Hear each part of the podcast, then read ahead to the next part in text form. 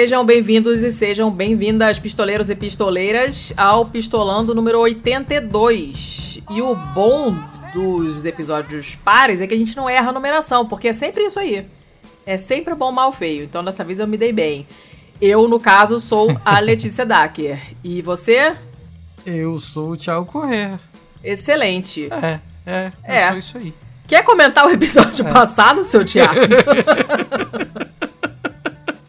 Não, você pode. pode olha, muito. você pode comentar com- de- da sua posição de observador, porque deu ruim, né? Não, deu, deu altos ruim aqui. Muito obrigado, vivo sua pau no cu. Eu fiquei basicamente só com a parte de revisão do episódio já depois de gravado, porque enquanto Yay. o episódio tava rolando assim, eu só consegui me apresentar, fazer acho que uma ou duas perguntas. Uma pergunta, eu acho. adeus acabou. internet.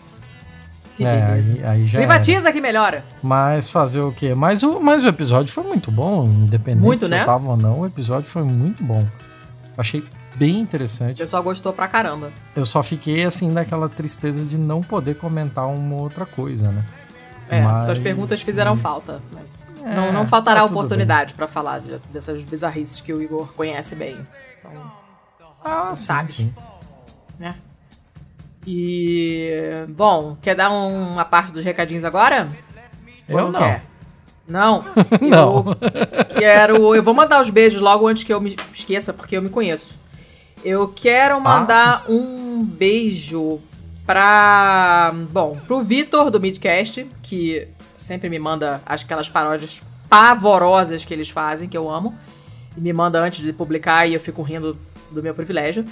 Queria mandar um beijo pra Tupá e pra mãe dela, que a gente ficou sabendo que ouvem a gente. A Tupá Guerra, pra quem não sabe, como se existissem muitas Tupás, né? A Tupá virou Maria. Não, não é. Tupá é Tupá Guerra, mas caso vocês não conheçam é ela.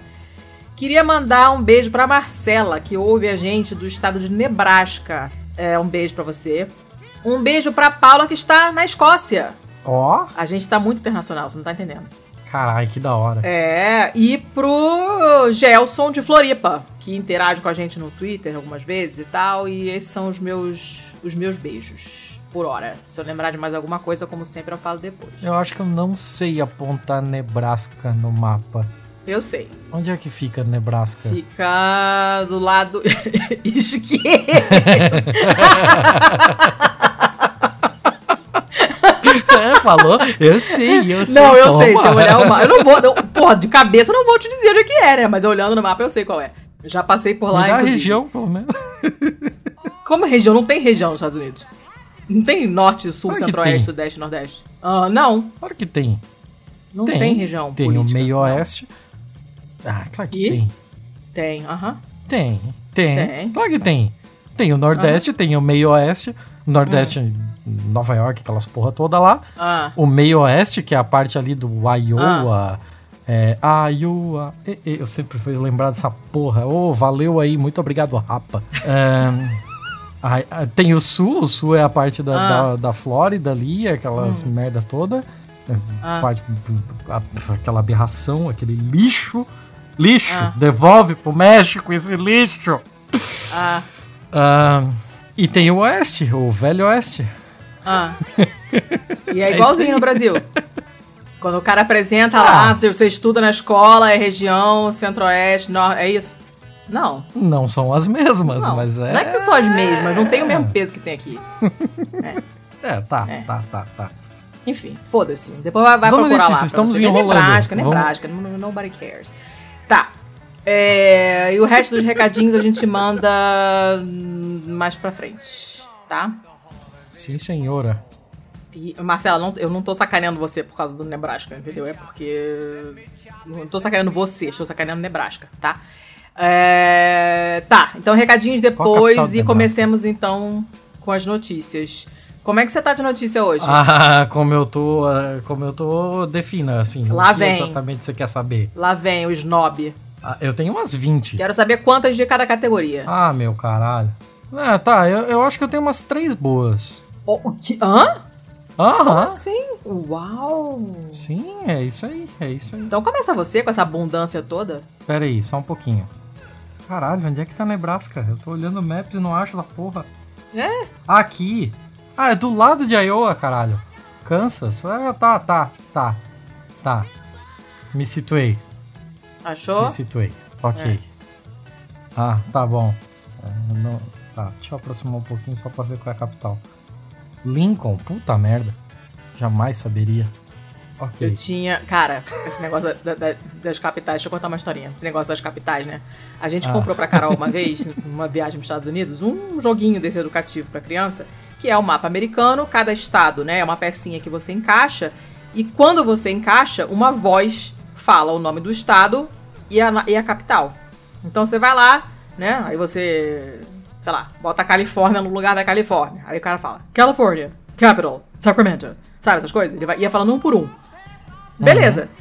Só que aí um dia a gente, tipo, a gente guardou aquilo no armário e meio que esqueci que o negócio tava lá. Um dia de madrugada a gente começa a ouvir esse rosário de, de, de tipo, quatro da manhã. As pecinhas soltaram e, e, não sei, caiu no lugar errado, não sei o que, que aconteceu, porque tinha uma espécie de imãzinho e era isso que ativava a fala. Eu não sei se as pecinhas caíram no lugar errado e foram parar no. Eu não sei. Eu sei que o negócio começou a falar e a única maneira de mandar ele calar a boca era botando todos os estados no lugar. Aí lá fui eu, quatro da manhã, enfiar todas as pecinhas correndo pra ver se a porra da voz parava de recitar o um negócio. Que merda. Cara, e, e, ele fala de uma voz muito esquisita. Washington, capital, zero. Sabe, negócio muito esquisito. Nebraska. Isso, tipo, 4 horas da manhã, e eu, ah, enfiando as pecinhas, assim. Porque era aquela merda daquele negócio que pra você tirar e botar pilha tem que ter chave de fenda. Era mais rápido montar o mapa todo de novo do que, do, do que tirar a pilha. Obviamente, depois disso, a pilha foi retirada e foi zunido o brinquedo. Ah, cara, galera que bota parafuso em parte que precisa de acesso rápido tipo, pilha é de foder é foda, também, né? né? Puta é foda, é foda. Eu dei de presente pro Marco depois, porque, né? Não sou obrigado. Socorro. Posso ir aqui, não? Pode, manda ver, começa aí. Vou começar com uma noticiazinha do B9, olha só. Acho que eu nunca tinha trazido uma notícia do B9 aqui. É, hoje em dia tá eu tô, meio. Eu tô te estranhando. Tá, tá esquisito, tá esquisito. Mas assim, a, a notícia super vale a pena. A manchete é: Lego lança linha de peças que ajudam no ensino de braille em sete países. E um deles é o Brasil. Ai, que coisa maneira! Como é que é isso? Muito legal, muito legal. As pecinhas do Lego, é, basicamente aqueles retângulozinhos, sabe? Sim. Aquele retângulozinho mais clássico, que geralmente é de 8. É de 4 por 2 né? Uhum. Eles fizeram dessas, que são um pouquinho mais altas, e ao invés de ter todos os os oito. As oito. Ah, sobre. Ah, o nome daquela porra, eu, me falta As bolinhas? Bolinha? Ah, é, a bolinha, mas tem um nome para isso, Chama cacete. de bolinha, cara. tá bom, tá bom, bolinha. Não, Não era isso que eu queria. Mas ah. ok. É, as oito saliências. Ah, só na saliência. Ah. Então, ao invés de ter as oito completas, ele só tem onde deve ter para formar a, a palavra, ou a, a letra, né, o caractere da letra, e na parte de baixo ele vem a letra escrita visualmente, hum. que é para qualquer pessoa mesmo que não saiba braille, né? Você tem ah. ali o recurso visual de poder pegar uma plaquinha de Lego e encaixar na sequência a, as letrinhas para formar uma palavra, depois você dá para uma criança cega e ela pode com os dedos ali tentar ler, ó, que palavra é essa aqui? Ela pode, ah, sei lá, macaco. Ah, legal, que acertou. É muito legal, muito interessante.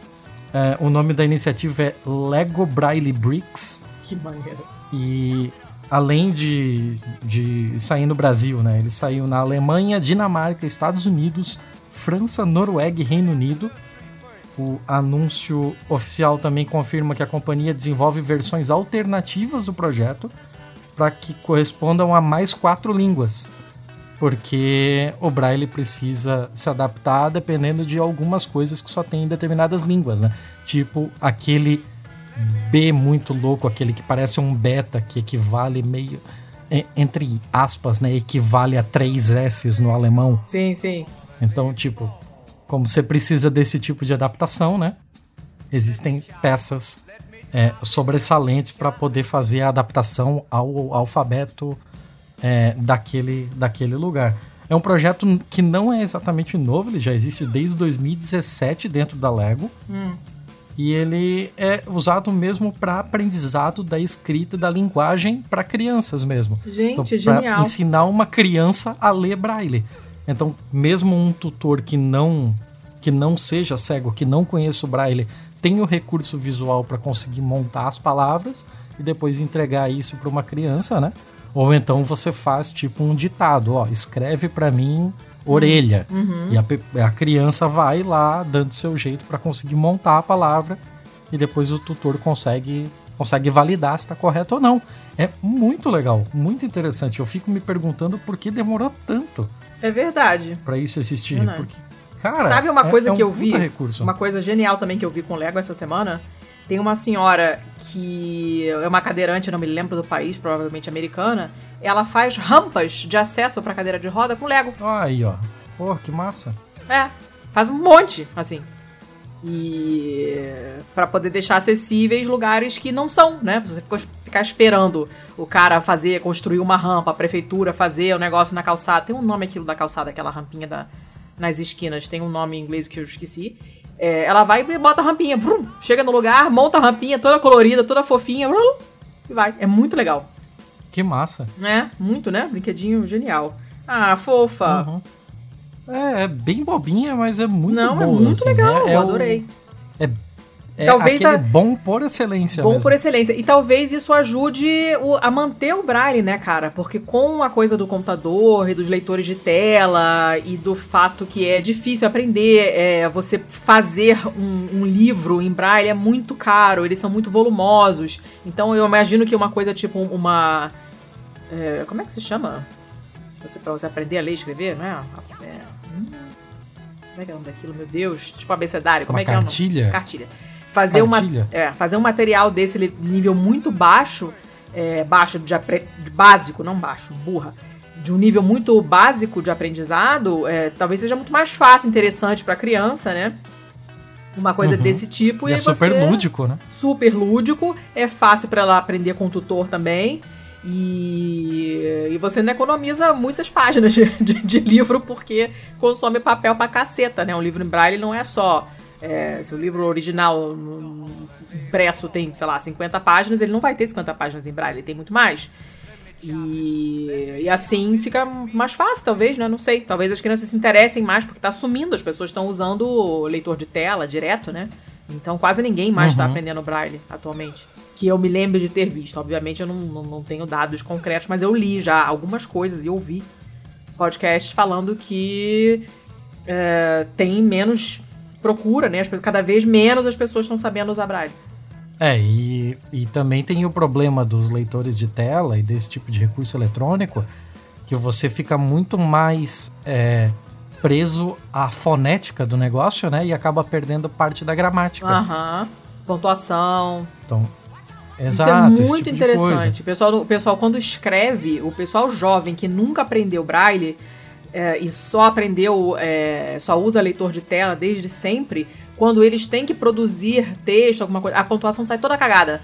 Porque no leitor, o leitor de tela, obviamente, não vai ler para você, ele não lê para você a, a pontuação. E uhum. aí as pessoas também, obviamente, não sabem reproduzir essa pontuação. Então fica uma coisa estranha. Enfim. Tudo muito Sim. bizarro. Os kits aqui tem 300 peças. Elas são distribuídas em cinco cores mais para o recurso visual de quem estiver tutorando, né? Uhum.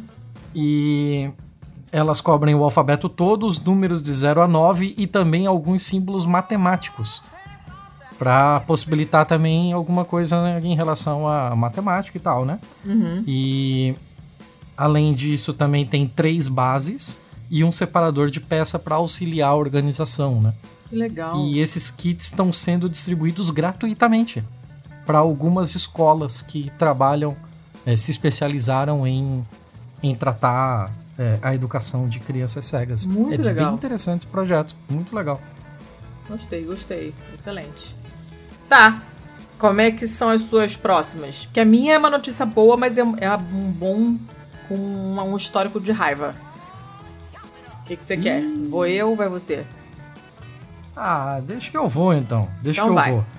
É, basicamente, o que dá alegria pra gente nesses tempos cagados é ciência, né? Então, hum. vamos de notícia de ciência. Essa notícia aqui eu peguei da Reuters. Hum. E ela é do dia 3 de agosto agora. E é bem, bem interessante o que aconteceu aqui. No. Num parque da província de Alberta, no Canadá, hum. tem, um, tem uma região que é conhecida pela, pelos seus registros arqueológicos hum. de fósseis. E em 1989 acharam nesse, nesse parque de Alberta um osso de perna. Oi. Não, não diz aqui exatamente se é um fêmur, se é um outro osso da perna, de um, um animal aqui que é o Centrosaurus. Centrosaurus? O Centrosauro é, o centrossauro ele é muito, muito parecido com o Triceratops. Hum. Ele tem aquele chifre na ponta do seu focinho, né? Uhum. E ele tem mais dois chifres que saem, tipo, de trás da orelha, assim, e fazem aquele negócio em forma de folha é atrás maneiro. da cabeça. Então, é, é, você olha uma foto do centrossauro, uma foto não, né? Uma reprodução. Eles eram muito fotogênicos. Mas... é, mas você olha uma reprodução, um desenho do, do, do que era é, esperado que fosse o centrossauro, ele é muito parecido com o que a gente conhece por Triceratops, né? É, esse cara da, do fóssil aqui, ele viveu há 76 milhões de anos atrás. Ele não é um fóssil, ele não é um dinossauro muito raro, mas esse fóssil em específico ele é muito raro, porque esse osso da perna, ele tem uma deformação muito estranha próxima da cabeça do osso. Hum. E levou-se um bom tempo até realmente conseguir compreender o que se tratava isso. Imaginava-se que pudesse ser é, um osso que talvez tenha sido partido numa briga territorial, em alguma coisa desse tipo, hum. que depois cicatrizou de um jeito errado mas agora descobriu-se que não. Esse osso ele é de fato uma má formação. Oh. E esse é um dos registros mais mais fortes e mais mais é, consistentes já encontrados até hoje de que dinossauros desenvolviam câncer. Olha, isso é bem bem curioso assim. É, eu, deixa eu achar aqui. A má formação dele era uma manifestação de osteosarcoma. Hum. Que essa é a parte que você entra para explicar o que é isso. É um tipo de tumor de osso. Osteo é, osteo é osso. Então, osteomielite, uhum. osteo é tudo de osso. É um tipo de é, tumor. É, mas sarcoma é que eu não sabia. É um tipo de tumor. se tratava. Esse oma é, uhum. normalmente é tumor. Neuroblastoma, glioma, entendeu? Tudo tumor. Tudo bem. É isso aí, então. Uh, esse bicho tinha 6 metros e hum. esse, esse tipo de evidência de que esses animais tinham também, sofriam desse tipo de, de problema, como um tumor, como um câncer, ele é muito difícil de ser evidenciado, porque geralmente, segundo a matéria, isso ocorre em tecidos mais moles, que hum. dificilmente fossilizam. Hum, então, sim. você ter isso é, acontecido dessa vez em um osso facilitou também para que houvesse essa evidência. É um negócio muito, muito difícil, muito raro de ter acontecido e abre toda uma nova linha de pesquisa agora de compreender é, por que aconteceu, né? Uhum. O que exatamente havia no genoma desse animal para até descobrir se era algo relativamente comum ou não. Hum. E descobrir a prevalência, né? E também descobrir se é, hoje em dia os animais são mais ou menos suscetíveis do que aquela época. Maneiro, cara. Uma parada bem estranha e diferente, assim. É, é bem curioso. É. é engraçado essa coisa do. Engraçado, né? no sentido de interessante tem uma, um livro contando a história do, do câncer, né, ao longo da, da, da, história humana e tal. Eu não sei, não me lembro, acho que eu já mencionei ele aqui. É um livro que é meio. tem partes que são meio uh, cansativas de ler e tal, mas é super interessante. E basicamente é uma doença de velho. Então, você não tem muitos relatos históricos de doenças que, que obviamente, a gente hoje sabe que eram câncer, né? Se você lê um uhum. relato de, sei lá, uma doença com uma série de sintomas, assim, assado, e você bate o olho e sabe, é tuberculose. Não tinha esse nome no, no, Egito Antigo, mas você lendo a descrição, você sabe que é uma tuberculose, ou uma sífilis, ou paralisia, né, ou é, poliomielite, que são doenças extremamente antigas e que, pela descrição em documentos muito antigos, a gente consegue reconhecer e identificar com uma, um certo grau de certeza mas não tem quase relato nenhum de doenças do tipo câncer, que a gente identificaria como câncer. Porque as pessoas viviam muito menos, não dava tempo dela morrer de câncer. Ela morria porque infeccionou alguma coisa, provavelmente, né? Porque sem antibiótico, e, e, ou de desnutrição, ou porque tinha alguma doença é, congênita ou genética que não tinha conserto na época, porque não tinha medicina não era desenvolvida, ou porque, sei lá, foi pisoteado por um búfalo ou na guerra, uma coisa desse tipo.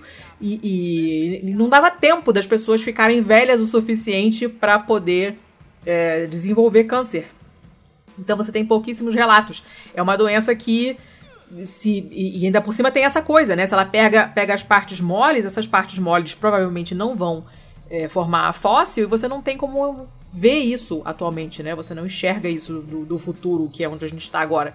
Não dá. Tem que ser uma coisa durinha, né? Tem que ser uma parte, um ossinho mesmo para você para você ver. Interessante isso. É legal, que abre um, um campo maneiro de estudos. Né? Outra coisa interessante também é que isso aconteceu em um, em um dinossauro adulto. E aí entra todas aquelas questões de tipo, se ele tinha um, um problema desse na perna, provavelmente ele tinha mobilidade reduzida, uhum. o que transformaria ele num imã de predador. Ele é um convite ao predador. Claro. Então, o fato dele ter é, sobrevivido tanto tempo, a, a, ponto de ter chegado à idade adulta, é, diz que talvez as, as manadas, as hordas em que eles andavam talvez fossem maiores do que se pensava anteriormente. Ah, a só. ponto de dar cobertura para um animal que tinha um problema de mobilidade. Oh, quantas implicações. Uma coisa aparentemente pequena. Curioso, né? Muito, interessante pra caramba, gostei. Legal, legal. Tá. Uh, vou eu? Ou quer dar sua última? Manda ver. Não, manda ver. Eu tá. tenho que achar minha outra ainda. Então vamos lá. A minha é uma notícia italiana do jornal Il Fatto Quotidiano que eu já apresentei aqui. E é uma notícia agora do dia 27. Então tá fresquinho, fresquinho, fresquinho. E é uma notícia do que fala do Matteo Salvini. O que, que você sabe do Matteo Salvini, seu Thiago? Que ele é um pau no cu? Ele é um grandíssimo pau no cu. Isso é verdade. Não, ele é um. Sim, ele é um racistaço, ele é, um ele é milionário. Ele é Burro líder de um partido que só tem gente escrota. Isso. É, é isso aí. Ele é bem, bem, bem burrão mesmo, tá? Bem burro. Quando ele começou a, a, a, botar as garrinhas de fora, porque ele era um político relativamente insignificante por um bom tempo. Ele ficava lá enchendo saco, mas não tinha grande importância na política nacional italiana. E de repente começou esse movimento de direita, né, que a gente sabe que está rolando meio que na Europa inteira e tal, contra a imigração, que é uma bandeira fortíssima da, da, da Itália do, do Norte, que é particularmente xenófoba. E esse cara começou a ter mais relevância e ele começou a, a, a aparecer muito na mídia, darem muito espaço para ele. O partido dele ganhou eleições em lugares assim impensáveis.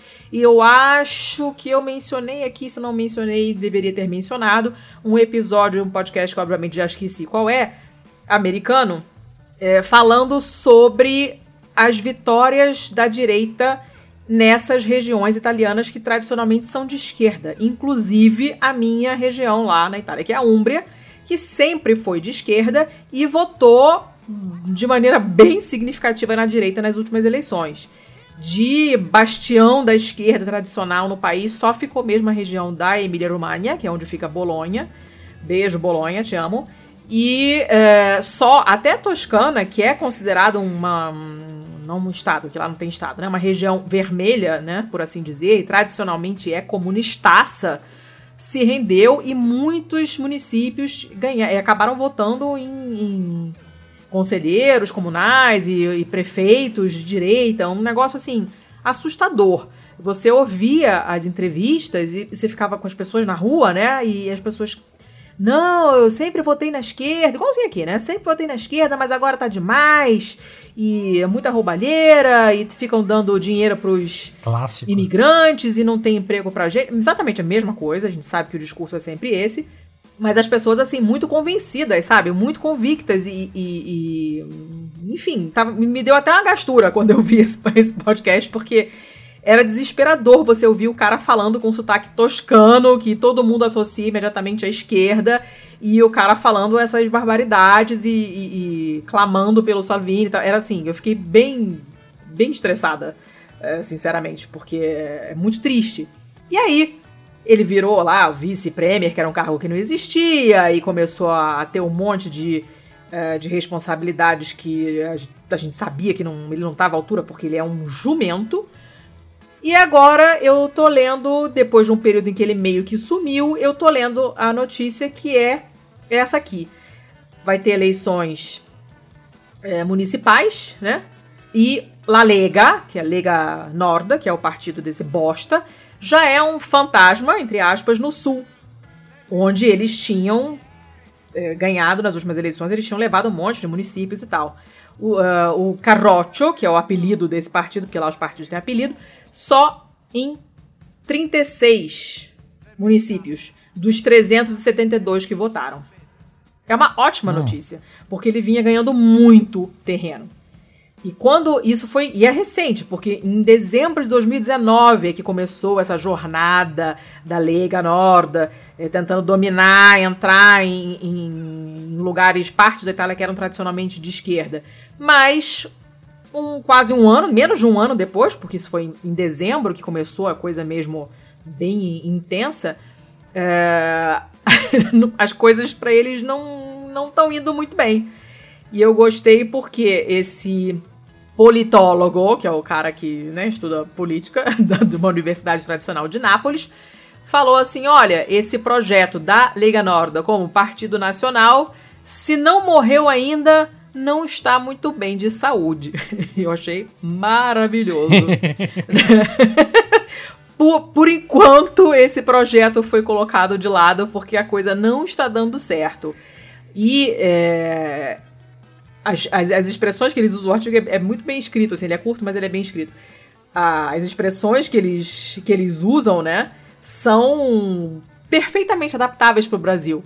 Tem um que eles chamam de chelodurismo, que seria basicamente é, paudurismo, entendeu? Tipo, uhum. eu tenho pau duro. Então, é, é exatamente o que o, né, essas coisas idiotas que o Bolsonaro vem falando, eu sou imbrochável é, e não sei mais o que, sem ajuda química, sem Viagra, essas coisas idiotas, né? E é a mesma coisa que eles falam lá também, né? Eu tiro duro, né? Eu tenho pau duro, eu sou macho, tenho aquilo roxo, esse tipo de coisa. E aí criou-se essa, essa, essa palavra que é esse telodurismo, que eu achei engraçadíssimo. É, que quem inventou essa mania de falar dessas coisas é um político de direita muito escroto que sumiu da cena, não sei nem se está vivo ou morto, graças a Cher. E eles também não conseguiram é, não conseguiram ganhar nada em, em, em regiões onde eles é, às vezes ganhavam alguma coisa, Abruzzo, a Calabria, a Sicília, nada, nada.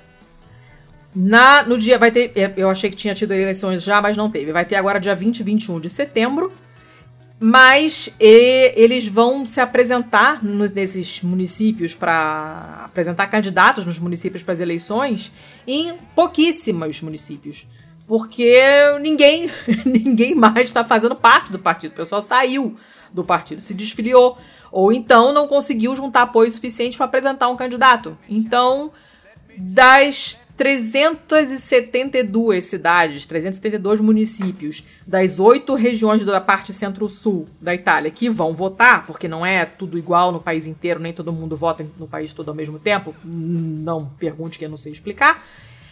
Só tem candidatos da Lega em 36. São 372 municípios e só 36 deles vão apresentar candidatos desse partido de bosta.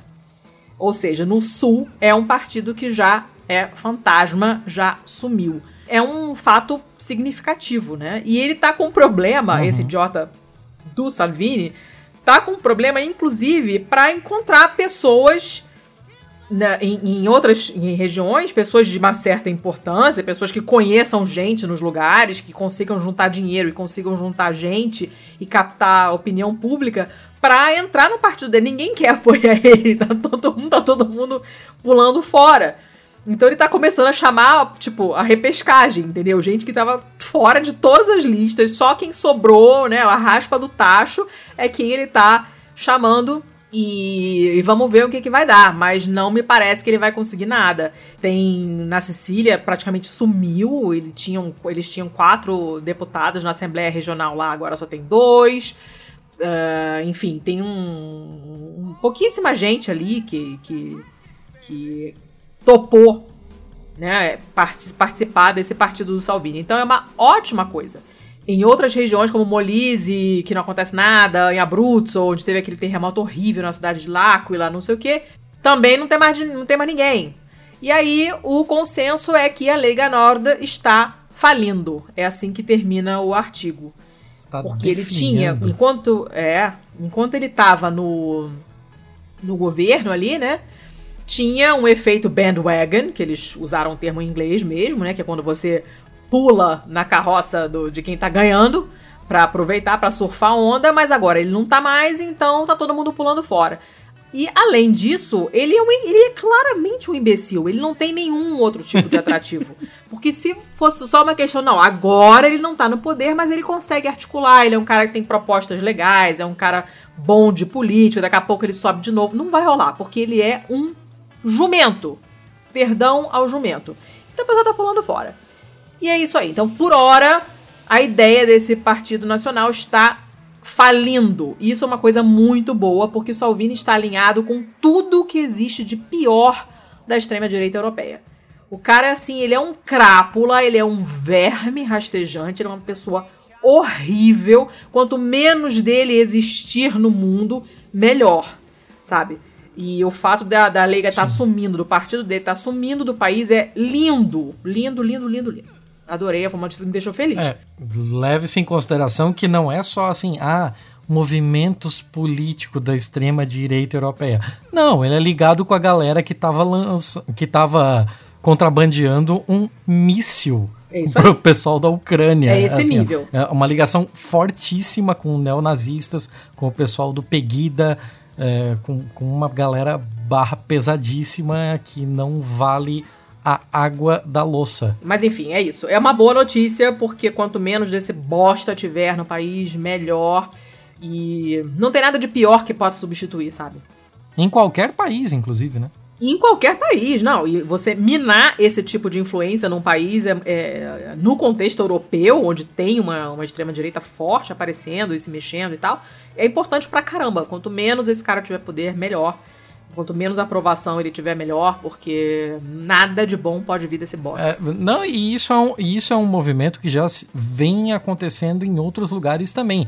É, para quem nos acompanha nas redes sociais, e olha que baita gancha para falar das nossas redes sociais. Ih, rapá! Para quem, pra quem nos acompanha no Twitter, há algum tempo atrás, um bom tempo já atrás, eu havia feito uma, uma thread sobre um cara chamado Tommy Robinson.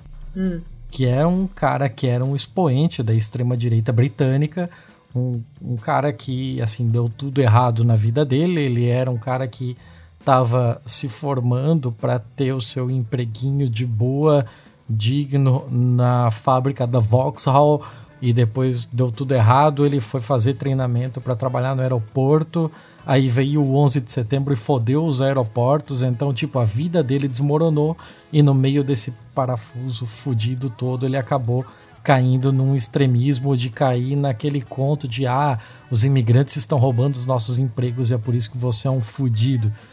Esse cara é um, era um grande expoente da, da ultradireita nacionalista inglesa.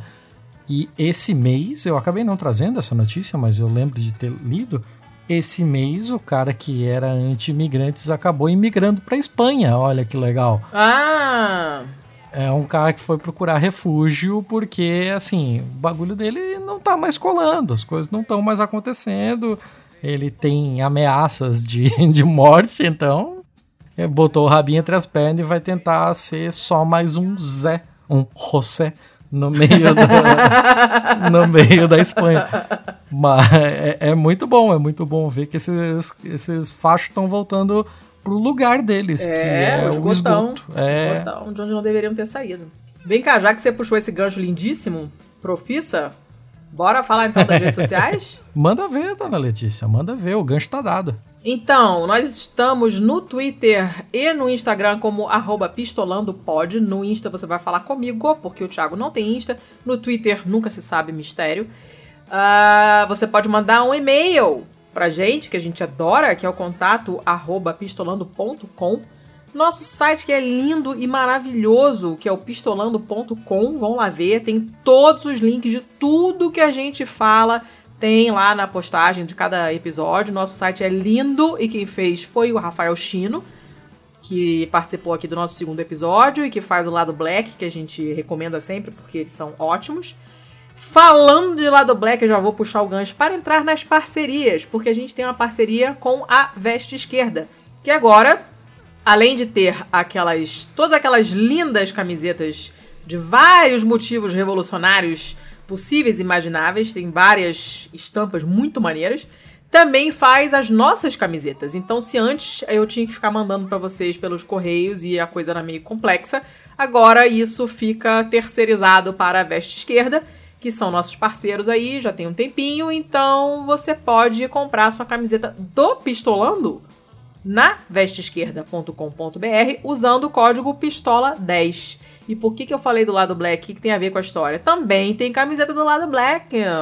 Também tem camiseta do Hora Queer. E por que, que eu estou falando desses dois podcasts? Porque eles são nossos amigos, porque eles fazem um trabalho muito foda, porque eles já estiveram aqui porque eu já participei do Hora Queer, a minha voz está na vinheta, tudo podcast irmão.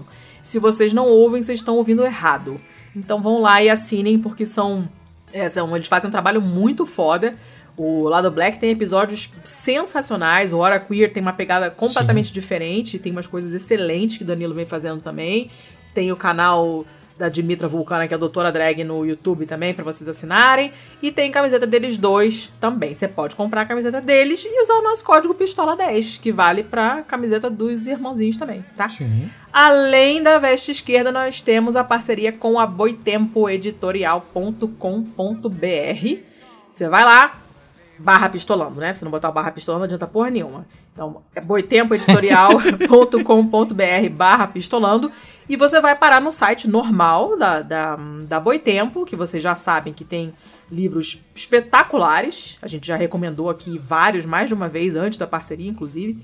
E uma coisa que eu sugiro é, inclusive, já começar a ir se preparando para o Dia das Crianças. Ah, mas tá longe, não tá longe, porque os Correios estão justamente em greve as coisas vão demorar para chegar. Sugiro se preparar com antecedência para as crianças da sua vida não ficarem sem presente. E a Boitempo tem a Boitatá, que é a, a, o spin-off deles para de livros infantis, que tem coisas muito boas. A Carol, minha filha, tem um monte, os livros são lindos e muito legais, geram discussões super interessantes em casa. Então vocês já podem lá começar a fazer as comprinhas para outubro, que eu acho tendência que mais que nós temos? catarse.me barra pistolando, para quem quiser e puder nos ajudar com os trocados mensais. E aí você ganha entrada para o nosso grupo secretíssimo no Telegram, não é secreto, gente, é fechado. No Telegram, que está crescendo e tem um monte de gente maneira. Hoje mesmo que a gente está gravando já entrou gente.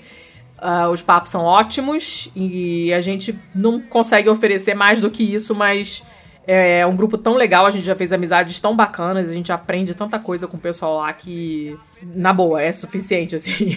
eu acho que. Ah, e volta e meia a gente faz sorteio pro pessoal. É, a gente sorteia também, né? livro né? pros apoiadores e tal.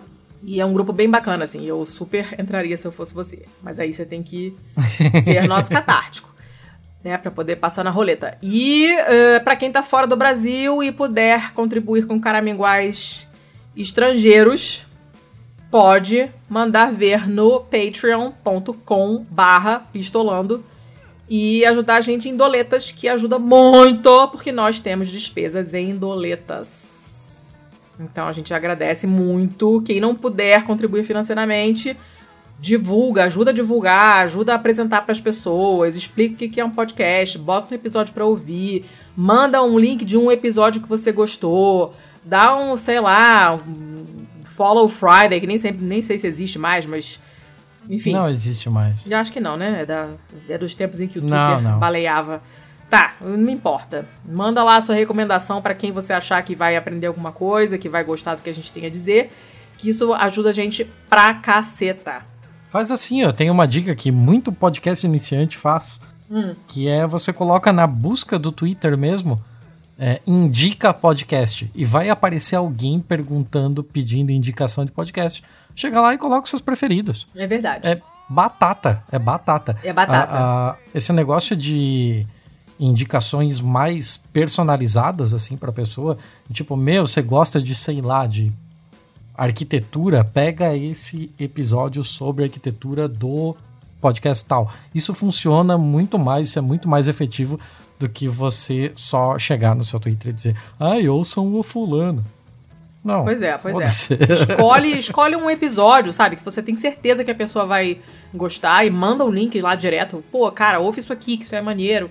É uma, é uma é, E com a nossa variedade de episódio é difícil que não tenha um que não encaixe, né? Que não seja aderente pra pessoa. Modéstia à parte, dificilmente vocês vão achar um feed mais variado do que o nosso, só digo isso. Inserir o emoji da mãozinha pintando as unhas. É, de direito à cidade até população de rua, passando por futebol. Dá pra tredia. tem, tem dá pra tredia, dá essa cartada, acabou. Sim. Não tem pra ninguém, não tem pra ninguém. Ah, eu acho que era isso, né? Perdemos todo o fio da meada porque o gravador caiu pau no cu. É, não, creio. Foda, foda. Creio é um pau no cu. Beleza, você ainda tinha mais uma boa então. Tenho, tenho mais uma boa para variar é ciência. Dessa vez vem da CNN hum. e ela é do dia 31 de julho agora. Hum. Para começar a explicar esse negócio aqui, a gente vai voltar coisinha pouca, uns 340 anos certo? Hum. Talvez você já tenha ouvido falar desse cara na sua faculdade, um holandês chamado Antony van Leu, Leuwenhoek. É? Leuwenhoek, sei lá como é que fala essa porra. É. A pira é que ele inventou, ele desenvolveu um microscópio composto. É, não me pergunte exatamente como que ele é composto, ele é mais do que um simples, mas ele acidentalmente descobriu a existência das bactérias. Ele foi o descobridor da bactéria. Ah. E, porra, ele mudou a medicina, né? Em descobrir claro. as bactérias, ele mudou a medicina. Isso aconteceu em 1678. Hum. Uh, isso, a, a descoberta das bactérias foi meio que por acidente, digamos assim. Mas uma coisa que definitivamente não foi por acidente foi quando ele resolveu ver com o seu novo brinquedinho o seu próprio sêmen. Ah. Imagino que isso não aconteça por acidente. E olhando o, o, o seu esperma no, no microscópio, ele descobriu os espermatozoides. Hum. E na época, no, no, seu, no seu livro, no, no, escrito que ele fez para a Sociedade Real Inglesa né, de, de Ciências, ele colocou, abre aspas, criaturas que se é, que avançam devido ao movimento das suas caudas como de uma enguia nadando na água. Olha, poético. Certo? Então, é, que ele, ele descobriu ali, né, a, o, hum. Como funcionava a movimentação do espermatozoide. E foi a melhor, melhor forma que ele conseguiu de descrever. Nesse artigo ele ainda chama de animalcules, o, os espermatozoides. Não tinham esse nome ainda. Né? Hum. Animalculos, um negócio assim. Uh, o que acontece é que essa descrição, de fato, você pega esses, sei lá, é, qualquer videozinho desses antigos, assim, de bebê de proveta e o caralho a quatro, você vê os, os espermatozoides ali e você vê que eles se movem dessa forma, certo? Sim. Ainda hoje você vê é, eles tendo exato o mesmo comportamento de quando o nosso amigo aqui, Antoni, é, descobriu. Hum. Agora, 2020, ano Domini, a gente descobre que não é exatamente isso. Olha só, um Ué? negócio que estava praticamente escrito na pedra. A gente descobriu que não é bem isso. Usando um microscópio 3D, estado da arte, assim, pica das galáxias, última geração da porra toda, descobriu-se que os espermatozoides não se movimentam exatamente da forma como nós achávamos que eles se movimentavam. Hum. Nós sempre achamos que eles balançavam aquela cauda de um lado para o outro, certo? Sim. Esses microscópios descobriram que eles movimentam apenas em uma direção. E a outra é um, uma.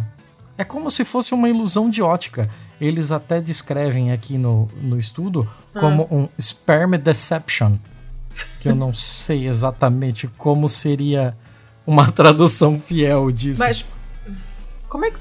Peraí. Não tô tentando entender como, como, como assim? Eles movimentam apenas para um lado. Então, basicamente, o que, o, o que a cauda do espermatozoide faz hum. é quase como um movimento de hélice. É um ah. movimento em, em Olha! É um movimento de hélice. Então, para que a gente tenha essa sensação, esse, essa ilusão de ótica de que ela mexe de um lado para o outro, é porque ao mesmo tempo que ele está fazendo esse movimento de hélice, a, a cabeça do espermatozoide ela está girando no próprio eixo. Então, ah! antes acredita. Isso. É, ele é tipo um tatuzão que... do metrô. É, antes o, o, o Antoine ele, ele havia descrito como ah, se mexe como uma enguia e a gente pensa na, na cabeça da enguia sempre parada, né? Hum. E o corpo se movendo.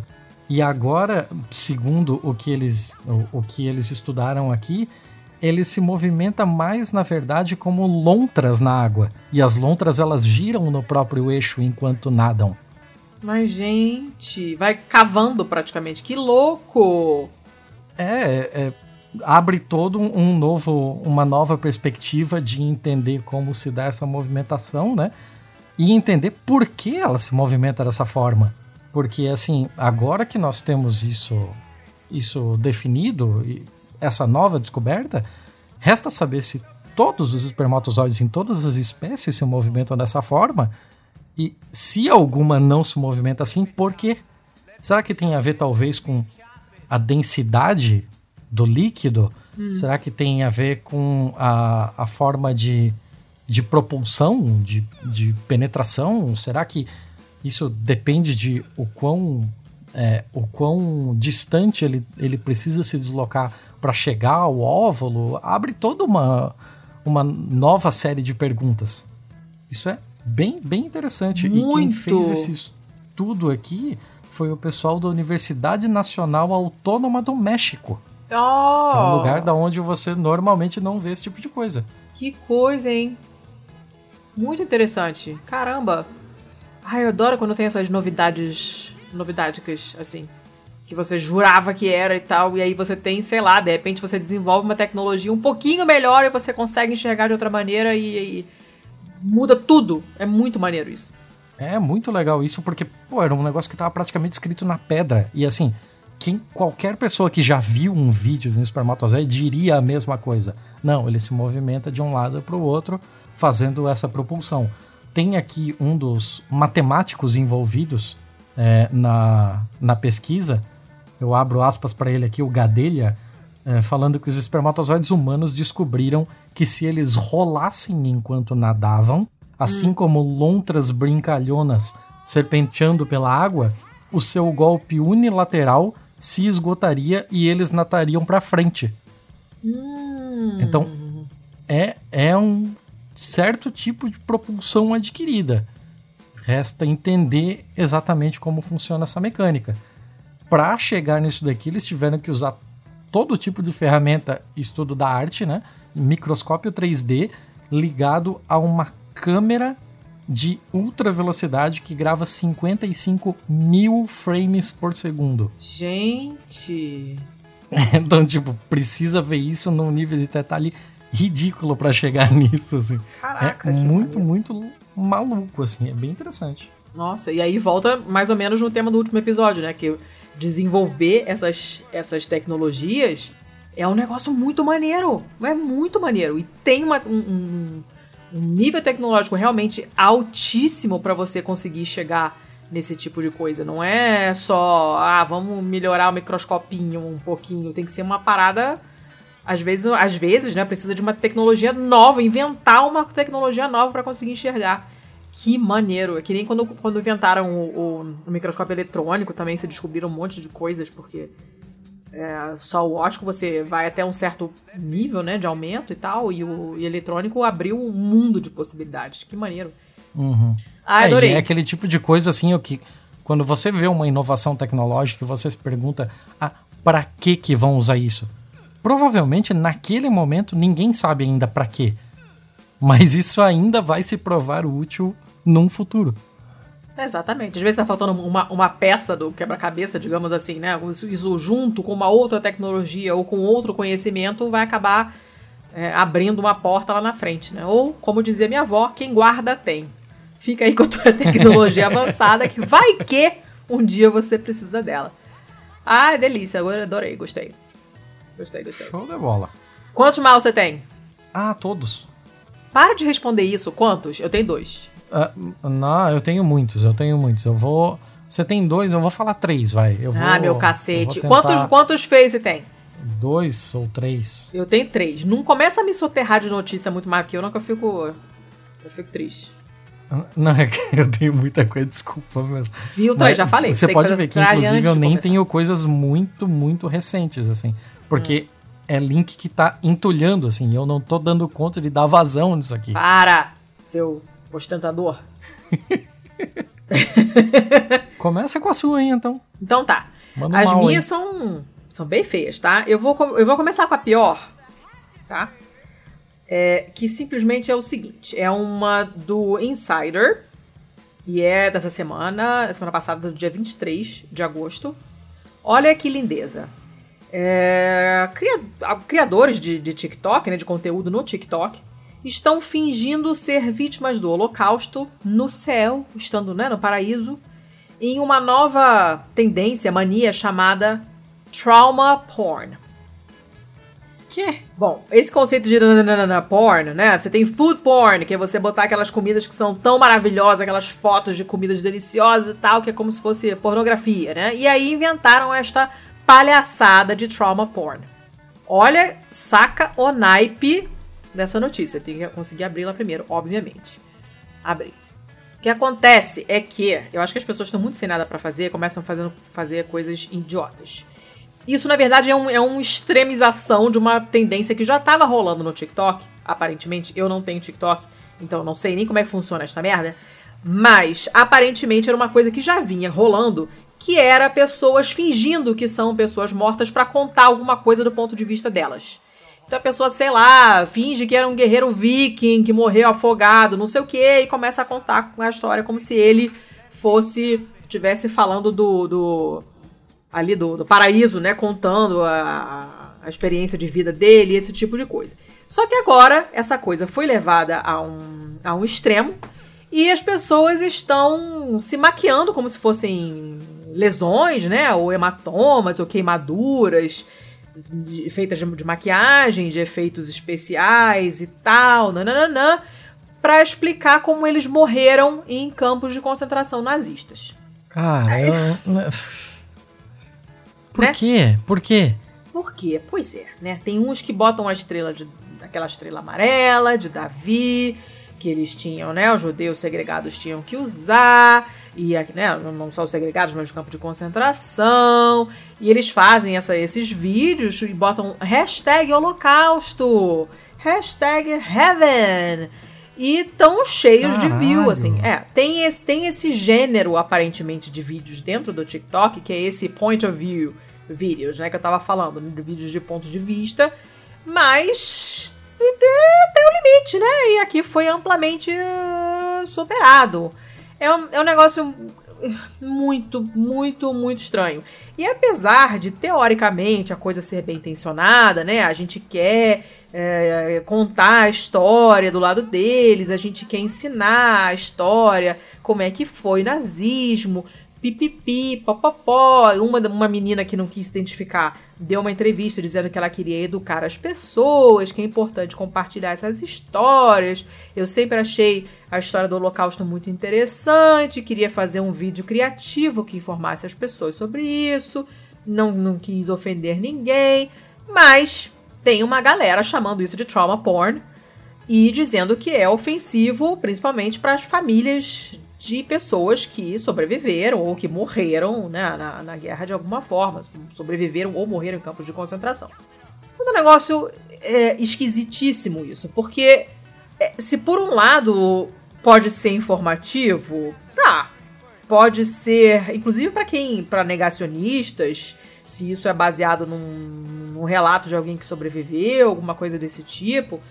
Mas é uma coisa francamente desagradável, não é mesmo? É muito estranho. Aí você vê essas maquiagens mal feitas, a menina com esse hematoma todo torto. Muito, muito, muito estranho. E aparentemente não tem ninguém assim, é, rindo, né? Falando, sacaneando, como fazendo pouco disso de uma maneira. É, sacaneando mesmo. Mas é, não uhum. deixa de ser um, uma maneira de você ganhar likes em cima de uma tragédia. É um negócio muito estranho. Sim. Muito estranho. E não sei o que, ah, que o TikTok vai fazer. Dizer, é, a empresa, o TikTok, obviamente não, não, não respondeu ao insider que quis falar com alguém da empresa, eles obviamente não mandaram ninguém.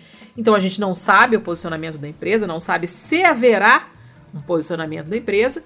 Provavelmente que, que vai acontecer? Nada, provavelmente não vai acontecer absolutamente nada e isso vai continuar e esses jovens vão continuar fazendo essas coisas horrorosas. É um, não, não dá nem pra dizer que é uma piada de mau gosto, porque não é piada, mas é um comportamento de mau gosto que eu acho desnecessário. E não sou a única, porque, né, tem uma galera reclamando. Não, repito, provavelmente nada vai acontecer, mas saber que isso existe é meio. É, é estranho, né? Muito estranho. Achei uma notícia bem bosta. Bem bosta. Olha, eu não sei nem o que dizer na real. Porque, não é? porra. Não estava esperando por isso. Mas você me deu um gancho ótimo para ah. falar de um filme que eu assisti essa semana. Hum.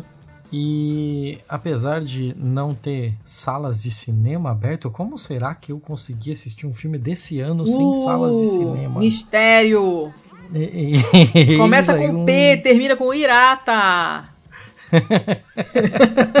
o nome do filme é Resistance Resistência, né? Hum. Não sei se ele ficou como resistência em, em português, mas Resistance. é Resistance. Resistance. Resistance. Resistance. Resistance, c'est français.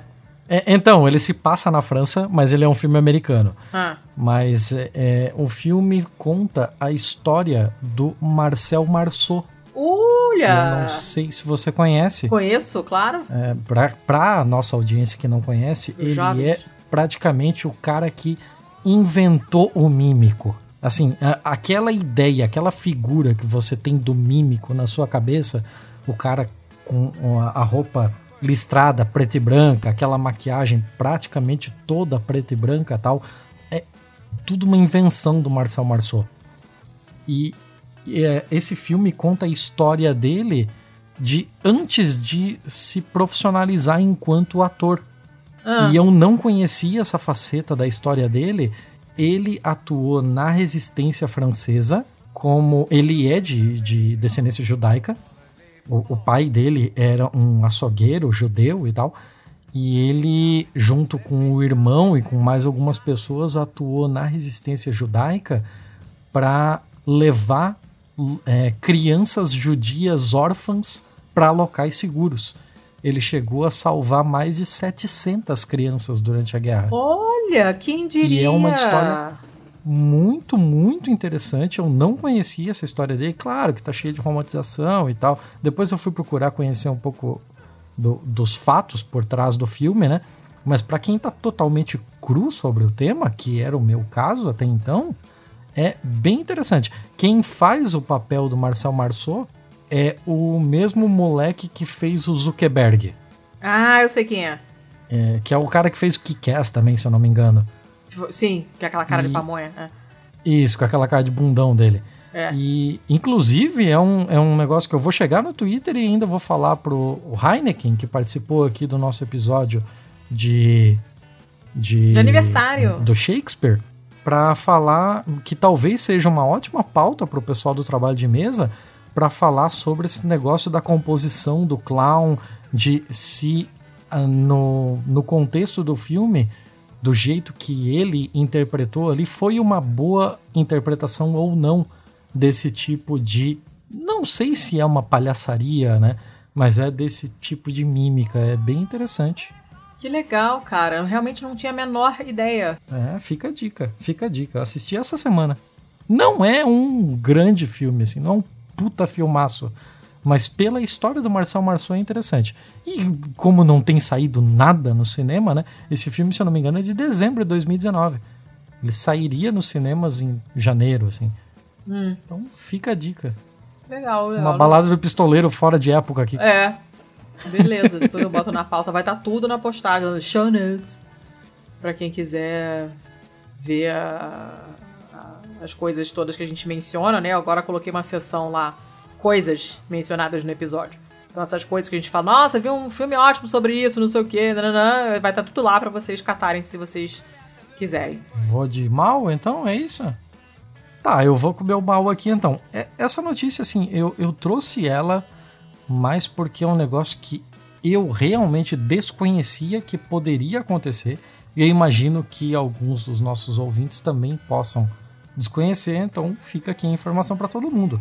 Essa notícia vem do CDC, vem do Centro de Controle de Doenças do governo americano e você tá ligada no na salmonela, né, dona Letícia? Estou ligadíssima. Inclusive, eu lembro da carinha dela na placa no laboratório semeada. Ela fica. São pontinhos pretinhos no meio de cultura amarelinho. É, é super bonitinho. Então, a salmonela para mim sempre esteve associada ao ovo pouco cozido, certo? Ah, sim, aquela famosa diarreia do salpicão. Não, é, né? eu, eu sempre achei que ela sempre estivesse vinculada ao ovo e hum. que não tivesse outra forma de você acabar contaminado com salmonela se não fosse pelo ovo. E o que eu tenho não. aqui ah. direto do CDC é um surto de salmonela que atingiu 47 estados dos Estados Unidos, com Porra! 116 hospitalizações e quase 900 casos reportados. E essa contaminação teve origem na cebola. É, eu sei eu que não é só no ovo, mas que loucura isso da cebola. Eu não fazia a menor ideia de que a cebola poderia conter salmonela. Então, o que, a, o que o comunicado do CDC tem aqui é um comunicado oficial de que em vários estados americanos e também no Canadá é, estão investigando o, esse surto de salmonela linkado a cebolas, é, relacionado a cebolas, né, vinculado a cebolas, e o, o aviso deles diz para você não comer, não servir e nem vender cebolas da Thomson International Incorporated e de outras companhias ou comidas feitas com cebolas dessa empresa. Então, tipo, até, é, sei lá, quem vende é, açougue, que vende carne temperada, se a carne hum. te temperada levou a cebola dessa Thomson International tudo isso precisa ser descartado. Mas, gente, que preju! É, essas cebolas sofreram recall e precisam ser descartadas e são dos tipos vermelho, né? O que a gente conhece aqui por cebola roxa, uhum. cebola branca, cebola uhum. amarela uhum. e uma que eu não sabia que existia essa variedade também, que é a amarela doce. Hum. Ou seja, todas. É, eu, eu não sei se sobrou alguma, sobrou só a, sei lá, a cebolinha. Essa amarela deve ser que a gente chama de dourada, né? Ah, não sei. Gente, cara. E eu não fazia a menor ideia de que isso poderia acontecer. Aí entra a parte que você sabe muito melhor do que eu. O que exatamente causa a salmonela? Porra, cara, causa A salmonela, ela é uma bactéria? Ela é um vírus? Ela é uma bactéria. É? Não, não, bactéria. Bactéria, hum. filha da puta. É, é foda, cara. Salmonelose é, é, foda porque você, você pode ter é, um, aquelas diarreias assim, desgraçadas, que você fica desidratado. Dor de barriga muito forte, você pode ter febre, com calafrio, sabe? Só que é uma diarreia fodida, sabe? E, então é perigoso, você, você pode desidratar mesmo e entrar em choque porque você desidratou de tanto cagar. Ela é, é potencialmente legal. letal, então. Sim, Sim, sim. Você pode pegar até com água contaminada, não precisa ser comida, até água, qualquer coisa. Você pode ter que ficar internado para tomar fluido endovenoso, né, para repor, porque senão de tanto cagar você fica com hipovolemia, que se chama, né, que é o volume abaixo do que deveria. Imagina os seus vasos sanguíneos como a, a mangueira do hidrante do teu prédio ali, que fica enrolada, sabe? A mangueira dos bombeiros, uhum. que ela é achatada quando, tava, quando tá uhum. enrolada, né? Ela, se não tem nada dentro, ela fica colapsada. Quando tem sangue dentro, ela incha. Por isso que a gente certo. consegue medir a pressão sanguínea. A pressão sanguínea é o volume de sangue fazendo pressão contra as paredes do vaso sanguíneo. Isso que é a pressão sanguínea. Hum. E quando você perde muito líquido, muito, muito, muito, muito, tanto por hemorragia quanto por, sei lá, tem outras coisas que podem fazer com, que você perca fluido é, para a barriga, aquela famosa barriga d'água, que é barriga d'água mesmo, porque tá, tem água ali na parede do, do, do, do abdômen, né, na, na, nas duas folhas muito fininhas que envolvem o, o, intestino, e aí junta líquido ali dentro, que tá vazando de algum lugar, obviamente, e fica água mesmo, assim. Se você colocar a mão na barriga de uma pessoa com, com essa barriga d'água, que se chama acite, e você dá um peteleco, você sente assim, blom, a onda, sabe? É muito maneiro. É horrível, mas é muito maneiro. Porque é líquido mesmo, aquilo é água. Você pode perder líquido de várias maneiras diferentes. E o que acontece é que a pressão no vaso vai caindo, exatamente como se fosse a mangueira dos bombeiros. Se você desligar, reduzir a força da água dos bombeiros ali, a mangueira vai eh, murchando. É isso aí que acontece. Sabe, com, com, com os vasos sanguíneos. Então, você a, o teu, a tua pressão cai porque não tem líquido dentro do vaso suficiente para manter essa pressão. E aí o coração vai bombear o quê se não tem nada ali? Sabe? Então é, é punk, assim. E, uhum. e, e, principalmente em criança e velho, que desidrata muito facilmente, é potencialmente muito perigoso. Tem que ficar de olho mesmo e hidratar fortemente pra pessoa não ter um piripaque lá. Punk, fora que é uma dor de barriga do cacete, né? Diarreia nunca é legal, vamos combinar. Mas a, a diarreia é diarreia e a salmonela pode ser bem complicada. E dá bastante dor de barriga. Chatinha, chatinha. Não coma maionese no verão, né? Salpicão ali no casamento da prima. Não comam, tá? Fiquem longe, porque não é legal. Possivelmente não comam coisas cruas, saladinha, se você não tivesse muita certeza que o lugar tá é bem limpo e tal, né? Porque normalmente a gente consegue lidar com essas coisas, nossos corpos são espertos. Mas quem tá com algum problema de baixa imunidade por qualquer causa que seja, um bicharoco desse aí te derruba bonito, assim, não, não é legal. Eu nunca vi é, nunca tive no hospital paciente com, com salmonela. Realmente nunca vi. Mas eu vi no laboratório e é bonitinho. Porque você tem que usar, tem que usar um meio de cultura especial, assim, ele fica amarelinho com os pontinhos pretinhos, assim, é super fofinho. Parece sementinha de maracujá.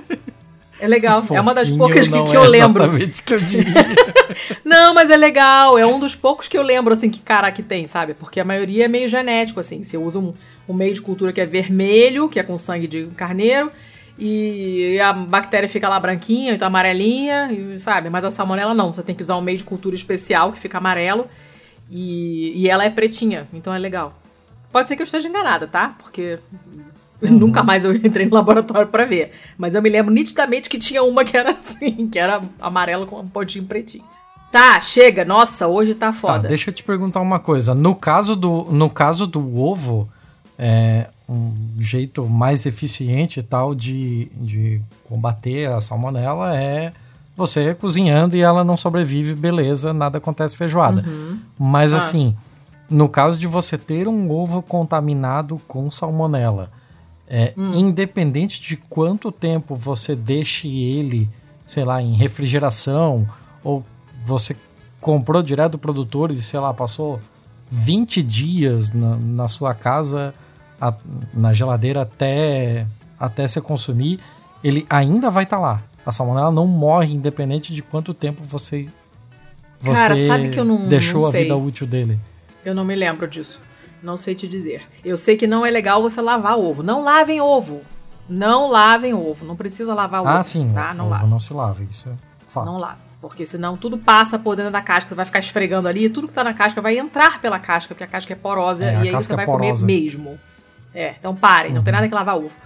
Uh, mas chega, pelo amor de Deus, né? Que senão a gente vai acabar de gravar uma hora da manhã e vamos estar tá falando aqui da método de fabricação do cotonete, sei lá. Daqui pra onde que vai esse papo? Porra. vamos lá, então. Vamos, vamos pra frente. Então vamos eu com mais um mal. Que, que esporte que você acompanha, seu Thiago? Ah, eu, eu acompanho muito automobilismo. Eu acho que é o que hum. eu mais acompanho, assim. Mais de perto. Inclusive, volta e meia eu faço alguns clippings da Fórmula 1 para você. É, Sim, acompanho um estou pouco. Estou voltando a acompanhar também. acompanho um pouco de futebol, assim, mas. É, dada, dada a nosso contexto atual, assim, não tem muito tesão de acompanhar futebol. Também não dá para ir assistir um jogo, né? Eu gosto da catarse de estar tá no estádio. E, assim, fora isso, eu acho que os outros eu acompanho bem por alto, assim, alguma coisa da, da MotoGP e tal, mas na, hum. nada muito, muito a fundo. Você conhece um pouquinho o pessoal do tênis? Tênis, eu conheço, sei lá, os três picudos lá, o Djokovic, o Federer e o Nadal. O que, que você sabe me dizer do Djokovic? Tá, o que eu sei dizer do Djokovic é que talvez ele seja o mais rico dos três. Hum. Ele. Eu acho que ele é o mais velho dos três também, multicampeão. Ah. E ele, inclusive, teve um caso recente aí em que ele resolveu fazer um torneio no meio da pandemia em que alguns atletas se contaminaram. E ele ficou conhecido no meio por algumas pessoas como Djokovic. pois é, ele é um notório pau no cu. Eu não sei se você conhece o histórico de anti-vaxxer dele? Não, não. Pois não. é. Eu, é um, é um esporte que eu acompanho muito pouco, assim, né? Até porque é um esporte bem elitizado e é um esporte que eu acho que ele tem uma cobertura é, super valorizada no Brasil se você for comparar o tempo de TV hum. que o esporte tem, por exemplo, numa Sport TV, que é o canal que passa tênis no Brasil, é, os jogos de, sei lá, três horas, é, com, com cobertura total e replays nos outros canais depois e tal. E, cara, proporcionalmente ao número de praticantes e de adeptos do, hum. do, do tênis aqui, ele tem uma cobertura desproporcional, assim. Tipo, muito mais gente é, joga handebol no Brasil do que tênis. E o handebol não tem. Você fala handebol, é isso mesmo? Handebol. Handebol é o nome em português. Não chamo de handball. eu nunca ouvi ninguém falar handebol. É a primeira vez que eu tô ouvindo isso. Handebol, handebol. O nome do esporte handebol. é handebol. Brochei, brochei pra caralho agora. Tá. Por que, Calma. caralho? Aí, é eu, uma outra coisa que eu vou te perguntar. Por que, que você não mencionou nenhuma jogadora mulher? Porque eu só conheço as irmãs Williams. Eu não, não sei mais nenhuma, assim. Eu lembro que até algum tempo atrás, eu não sei se ela já parou, imagino hum. que já, tinha a Maria Sharapova. Sim. também era uma das expoentes, assim. Eu não uh -huh. sei se ela chegou a ser multicampeã e tal. E eu não lembro de mais nenhuma, assim. A cobertura do tênis também é predominantemente masculina. Exatamente. Aqui no Brasil a gente teve, sei lá, o Google, Meligene e não lembro mais ninguém, assim. Eu sei que tem um moleque que é promissor, mas eu não lembro o nome dele agora. É, pois é, eu, eu sou da época da Martina Navratilova ainda, então eu tô. Meus conhecimentos são meio quadros. Mas, o assunto é exatamente esse. O Djokovic... Tinha Maria Lenk também, né? Não? Maria... Não, Maria Lenk era da natação. Tinha uma. Da natação. Uma... Tinha, tinha. Eu esqueci o nome Tinha uma dela. brasileira que ganhou medalha tinha. de ouro olímpica. Foderésima. Foderésima, mas eu esqueci o nome. Tá, o assunto gira em torno disso. Por quê? O Djokovic e outros tops de, de, de categoria estão criando uma associação de jogadores.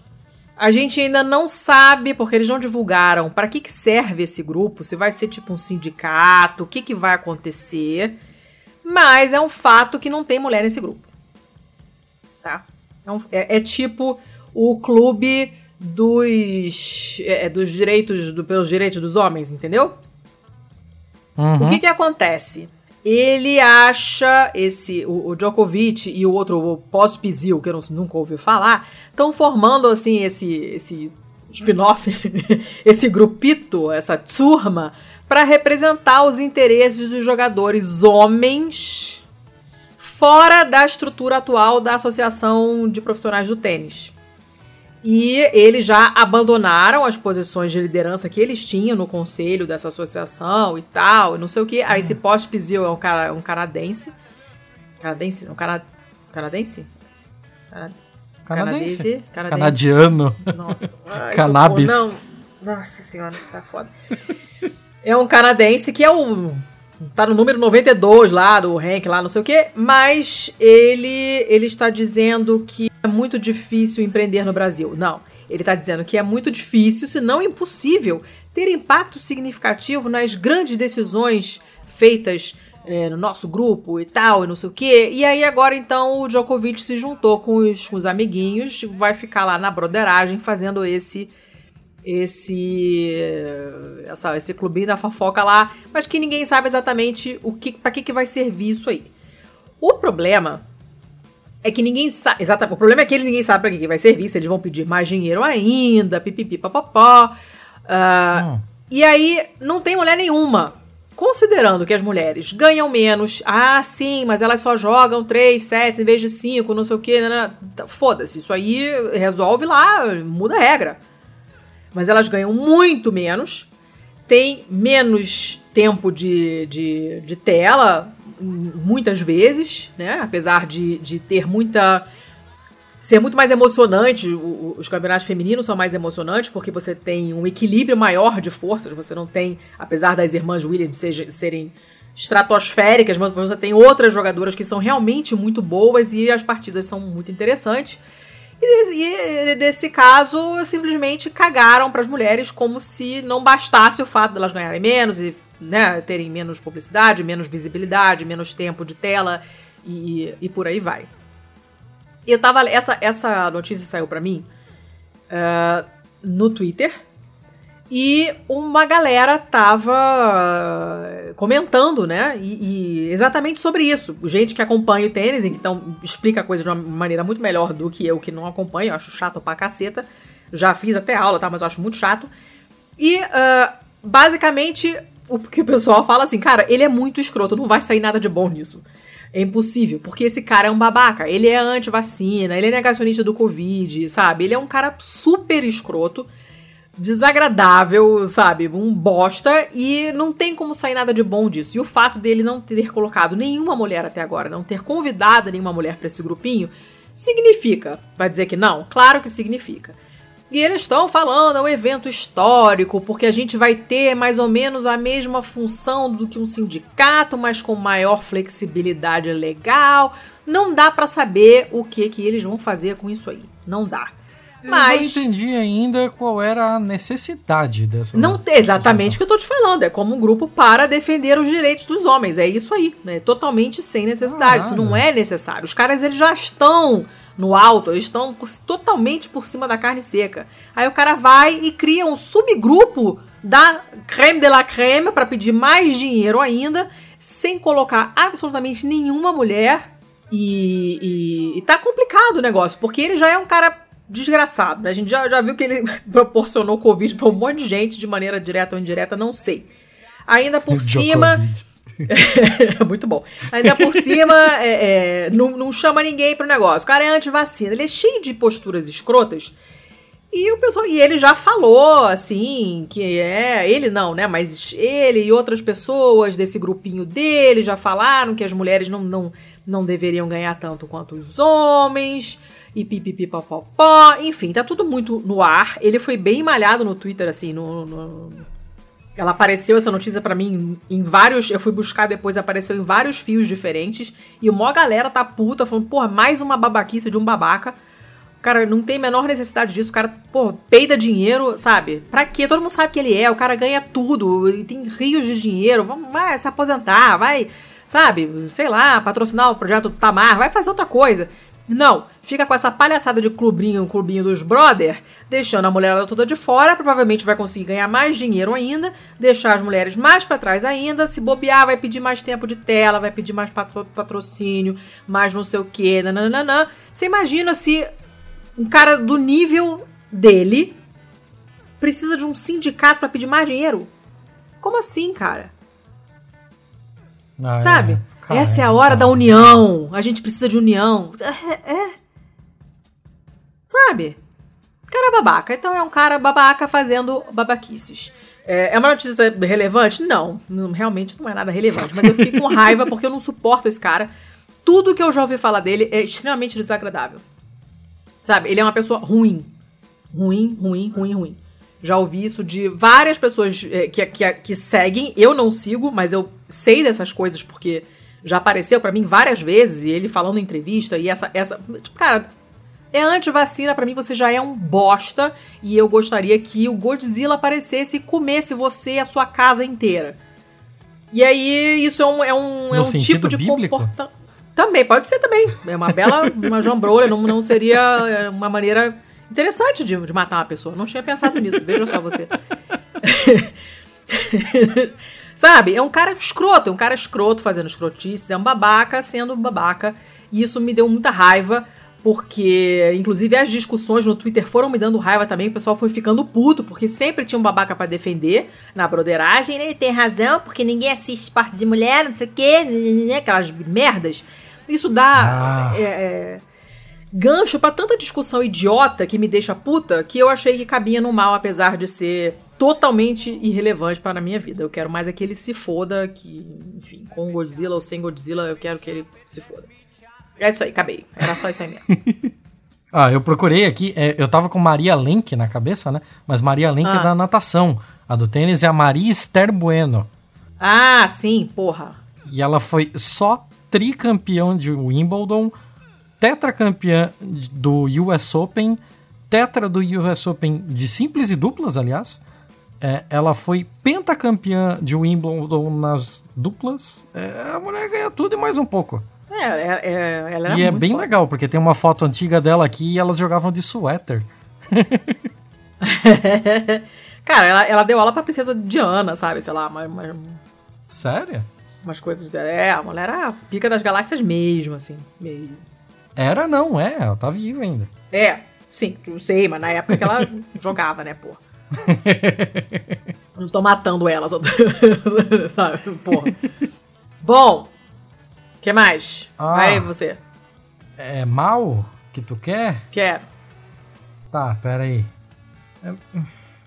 Ai, cara, dá até uma gastura assim, ó. Dessa vez NPR, essa notícia do dia 5 de agosto agora, e a Suprema Corte do Estado da Louisiana não irá fazer a revisão de uma prisão perpétua dada para um homem que roubou dois alicates de jardinagem. Ah, duas tesouras de jardinagem. Você acha que a notícia tá ruim? Piora? A notícia piora. Hum. Piora, piora. Porque assim, Vamos lá. Para começo de conversa, esse cara ele foi preso e condenado a perpétua em 97. Hum. Ele já cumpriu 23 anos de pena por ah, causa gente, de não, duas tesouras de jardinagem. Não. Não, não. Claro que houve a apelação, as pessoas pediram pelo abrandamento da pena, a pena é completamente desproporcional, não existe isso e tal. Mas assim, quando eu digo que piora, é porque a justificativa dada pelo advogado para solicitar a, o abrandamento da pena não é por causa de um, uma desproporcionalidade, não é por causa de um de uma violação de direitos humanos, não é por causa disso, é por um fator totalmente econômico. Abro aspas para o advogado, para advogada, aliás, dizendo que desde que o Sr. Bryant foi preso, os contribuintes do estado da Louisiana já gastaram com ele 518 mil dólares. Meu Deus do céu. Então, tipo, não é porque ele tá 23 anos preso por uma coisa completamente idiota. É porque ele tá dando gasto. É, é, ele é só visto como um custo. Ele perdeu toda a né, humanidade tá lá, dele. É, essa pessoa não é mais um ser humano. Essa pessoa é um recurso que não cabe mais no custo-benefício do aprisionamento. É, é, assim, essa notícia é toda ruim, é toda ruim. Ela é não se tira errada. uma vírgula boa daqui. E, assim, ainda colocam a- o histórico criminal do- da pessoa como se isso fosse alguma justificativa. Ah, porque lá em 1979 foi um assalto à mão armada que ele tomou 10 anos de prisão Hum. com trabalhos forçados, com hard labor, Ai, gente. ah, que ele cumpriu. Ele cumpriu, então, a partir do momento que ele cumpriu, ele não tem mais nenhuma dívida para com a sociedade. Depois ele teve uma. Por, por posse de propriedade privada em 1987, em uma tentativa de passar um cheque falso de 150 dólares em 89 e um, um furto, um arrombamento a uma casa em 92. Como se qualquer uma dessas coisas fosse uma justificativa para que no momento que a pessoa pega dois alicates de jardinagem, tomar 23 anos, tomar perpétua, Não, perpétua. isso não existe. Isso não existe. Ah, e aí, ah, na justificativa continua, né? Se ele viver mais 20 anos, os, os contribuintes da Louisiana vão ter gasto quase um milhão de dólares para punir o. Pra Bryant. foder a vida de uma pessoa. Cara, eu não quero nem continuar, assim. Eu preciso dizer a cor dessa pessoa? Claro, não. Não, né? Claro que não. 80%, É uma notícia. 80, 80% da população carcerária da Louisiana são de pessoas negras. E eu não tenho esse dado aqui, mas eu aposto 12 mariolas com você que Oba, isso não é exatamente representativo da demografia do estado. Ah, certamente. Certamente. Mas eu quero a Mariola. É, adoro- Gente, para nada, eu sou. Vocês não estão não, vocês não estão entendendo, gente. Eu sou a tarada pela Mariola. Ah, não, não quero nem continuar. merda, merda, muito deu. merda. Tô puta já. Que notícia bosta. Tudo dela errado. Vai se fuder. Saco. Inferno. Chega. Eu não tô falando mais Porra, nada, porque mas eu tô chega. puta ainda. Que bosta, que notícia bosta.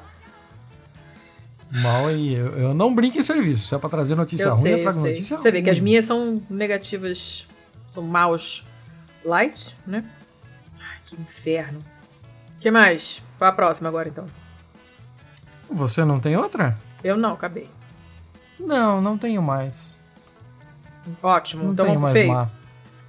Olha, olha, dessa vez eu tenho mais boas do que más. Eu não lembro a última vez que isso aconteceu. Se, Se é que já aconteceu. Pois é, eu tô achando que não. Então, vamos, vamos de feio, então. Então vamos de feio. Eu Você tenho. eu... Eu tenho três. Ah, eu tenho mais, mas eu falo três só. Então tá, então vai de três.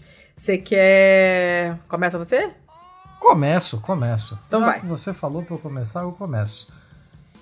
É, essa notícia, volta e meia tem alguma coisa de computação. Essa notícia eu trouxe não só pela notícia em si, Hum. mas também porque tem um site diferentão, né? Sempre Hum. trazendo alguma coisa nova. Essa notícia vem do The Armenian Reporter. Meu Deus. certamente nunca passou por aqui, certamente nunca viu os cookies do meu computador, mas olha que loucura. É, os cientistas tiveram que renomear genes do genoma humano. Ah, eu sei. Essa eu vi. Tararara. Ah, sua eu palhaça. Vi. Explica aí então. É mais a sua praia do que a minha? Não, explica você, notícia é tua, porra. Eu, hein? É, Ah, muito, é, mane- é muito maneiro, assim, é muito legal. Então, você que é o rei do pra Excel, manda aí a tabelinha do Excel. Mas tu explica aí.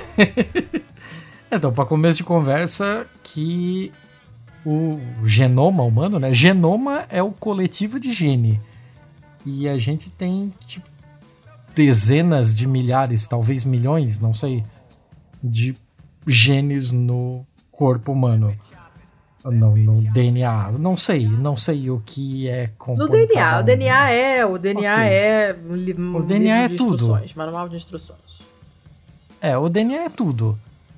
É, Me explica isso, assim, o DNA que eu tenho no meu cabelo é o mesmo DNA que eu tenho no meu sangue, porque DNA é DNA.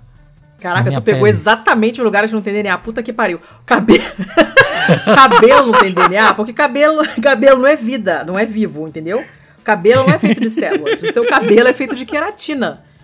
Igual o chifre do rinoceronte. Igual a unha que você corta. Ela só é arrumada de uma maneira diferente, mas ela é queratina, Não não, é o célula. Por isso que você corta e não, e não acontece nada. Então ali não Tá. certamente não tem DNA. Pode ter DNA na raiz do cabelo. Então se você arrancar do bulbo, aí vem junto o material celular lá do, do bulbo piloso lá, onde a, a casinha lá onde nasce o, o cabelo, aí sim. Mas se eu cortar um fio e colocar, não, não, não sai DNA nenhum dali. E o Tá, sangue então tem, o DNA mas do meu não sangue é o todo. mesmo da minha pele. Sim. As hemácias não tem. A hemácia não tem núcleo, não tem material genético. Hum. Seus glóbulos vermelhos, entendeu? Elas são células estranhas, diferentinhas e não tem material genético. Você pegou exatamente os exemplos que não tem DNA. Mas se você pegar. Caralho, eu sou muito merda em biologia mesmo.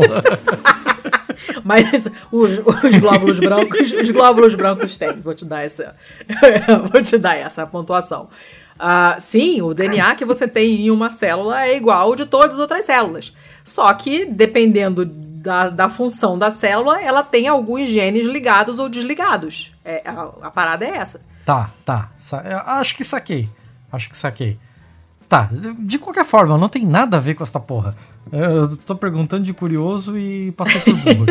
Mas ok. É, Caraca, hoje tá. Hoje tá. A gente detalhe que A todo episódio a é gente fala, nossa, cada- hoje tá. Mas é tudo hoje. Tudo hoje tá sempre assim. a Ah. ideia é que cada gene tem um nome e um código alfanumérico para se referir a ele. Sim. E isso fica meio que padronizado para que todo mundo saiba do que se está falando. Para que mantenha o mapeamento genético, certo? Sim, os bancos O de dados são problema. abertos para todo mundo. Qualquer um pode ir lá fuçar. Eu já dei uma dica disso, inclusive. E não sei se chegava a ter banco de dados genético, genético, mas existe um banco de dados genético.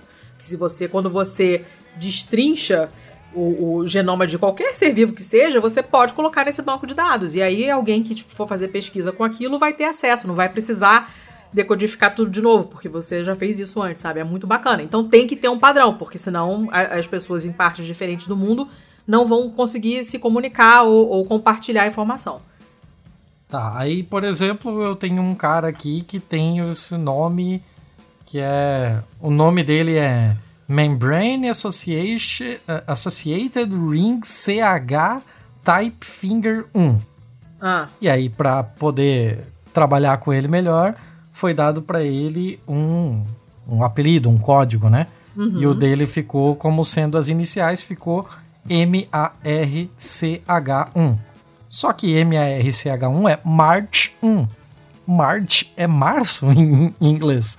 Então, quando você pega a porra do, do genoma e joga num Excelzão da massa para começar a trabalhar com os dados, o, a ferramenta estúpida da Microsoft transforma o nome desse gene em uma data, em 1 de março. Aí deu Isso, ruim, né? Tipo, caga tudo. Isso é extremamente frustrante, é, potencialmente perigoso, porque é, é, uma corrupção de dados, né? Apesar do dado estar correto, é March 1. Mas uhum. o fato de você ter trocado o tipo do dado e ele passar a ser compreendido como uma data e não como uma cadeia de caracteres, como deveria ser, faz com que um software com o qual você esteja trabalhando, por exemplo, para capturar determinados genes para fazer um experimento, é, ocorra um mau, um mau funcionamento, porque é uma corrupção de dados, né? É um dado corrompido. Tem alguns estudos que dizem que até um quinto dos dados genéticos em papers foi afetado por erros de Excel. E eu fiquei muito bolada com, isso, com esse dado. É, é muita Cara, coisa! um quinto é muita coisa. Um estudo de 2016 é, encontrou 3.597 publicações que tinham pelo menos um erro de corrupção de dados por culpa da porra do Excel. Isso é frustrante, é terrível e esta porra está simplesmente atrasando o progresso da ciência, literalmente. Como a Microsoft não vai fazer porra nenhuma sobre, porque apesar disso ser muito frustrante nesse contexto, ele funciona muito bem para outros contextos e quebraria uma série de outros sistemas que já trabalham é, tendo essa perspectiva aqui em, em vista, né? Tem, tem sistemas que trabalham hoje já esperando que eles só passem March 1 e isso vire 1 de março. Uhum. Então, o Excel não vai fazer essa mudança. Então, quem vai ter que mudar é o outro lado. A ciência inteira vai ter que renomear uma caralhada de dados. Isso é sensacional. Um, é, um monte é de muito, é nomes de genes. Pra é parar muito... de dar problema com um software idiota. Cara, isso é. Eu fiquei. Incrível. Olha, eu rei alto na rua quando eu ouvi. Porque eu fiquei imaginando a trabalheira do cacete e a quantidade de dados errados que foram estudados. De repente, isso pode ter mudado o, o a conta lá, a estatística de, de um determinado estudo que definiu uma certa tomada de decisão. A gente não sabe que tipo, que tamanho de danos isso já pode ter causado, né? Porque é dado é, em cima e... de dado em cima de dado, e tudo errado. Sim, vira um castelo de cartas, né? Uhum. Se algo tá lá na base errado, compromete todo o andamento da pesquisa. E assim, não tem uma solução fácil. O Excel não tem uma opção de desativar a formatação automática. A única forma de alterar é, é alterar os dados para colunas individuais na mão, assim.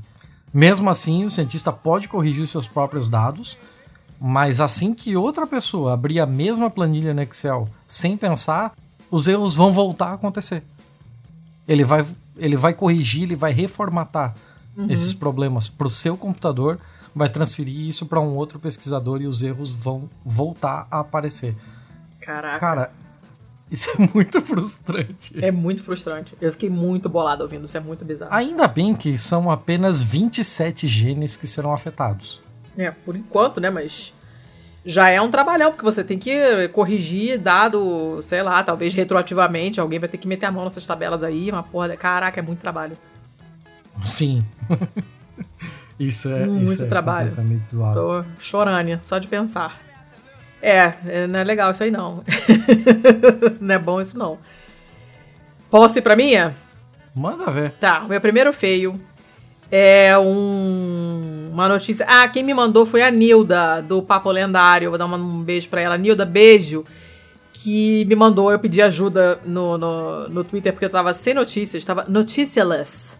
Aí eu pedi notícia e o pessoal começou a me mandar E a Nilda me mandou essa, que é de um site chamado Só Científica, que eu obviamente desconhecia, mas depois eu fui procurar lá e, tem uma fonte.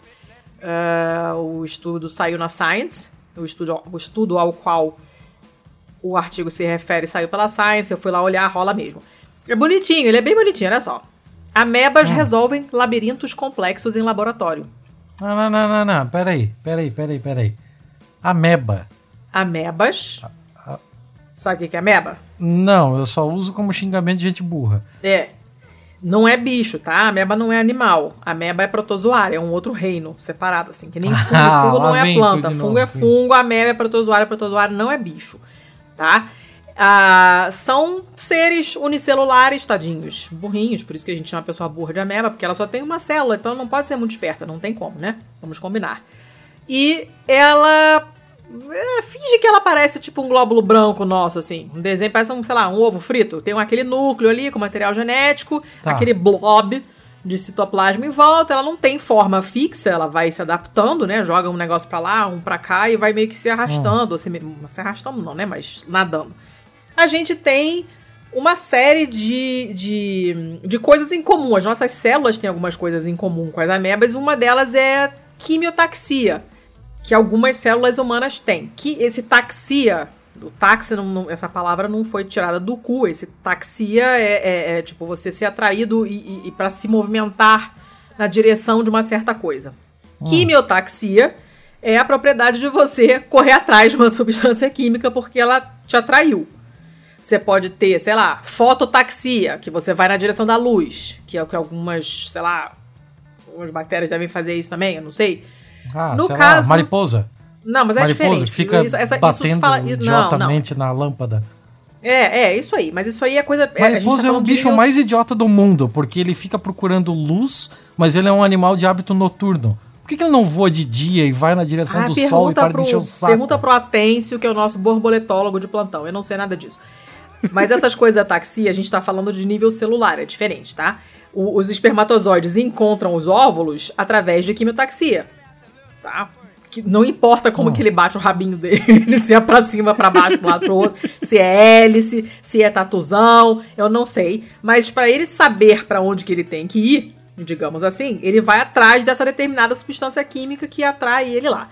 E algumas células nossas do nosso corpo, então. Meio que fareja. É, como se fosse isso aí. Os nossos glóbulos brancos também. Eles percebem infecção através disso. Eles têm um receptores para algumas substâncias químicas na superfície que, quando recebe essa molécula, ele fala: chegou alguma coisa aí que não era para estar aí. Vamos lá ver o que, que é. Alguém invadiu a festa aí, vamos correr atrás. Chama os amigos e vai todo mundo atrás. Mas ele precisa desse estímulo químico para poder correr atrás. E as amebas também fazem isso. Elas têm certos, certas substâncias químicas que atraem ela e elas correm atrás. Isso se chama quimiotaxia. Tem vários tipos de taxia, essa é uma. E aí resolveram hum. colocar as amebas pra, Tadinhas, as fotos são muito maneiras. Porque você fica imaginando o tamaninho micro micro mesmo desse negócio, desse labirinto com as amebinhas lá, tadinha, fazendo lá a corridinha lá, parece o negócio do Pac-Man, as, as bichinhas correndo lá. Fizeram esse, esse, esse experimento muito maneiro e colocaram elas em labirintos, assim, né, vários níveis de complexidade. Para testar uma forma específica de quimiotaxia, eles criaram várias versões desses labirintos, como se fosse de cerca viva, né?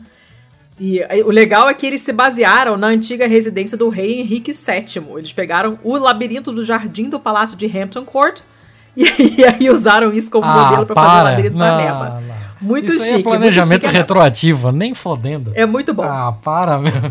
Aí eles colocaram, colocaram as amebas nos, nos labirintos e uh, usaram essas substâncias, botaram lá no cantinho para ver se ela chegava lá. E viram que chega.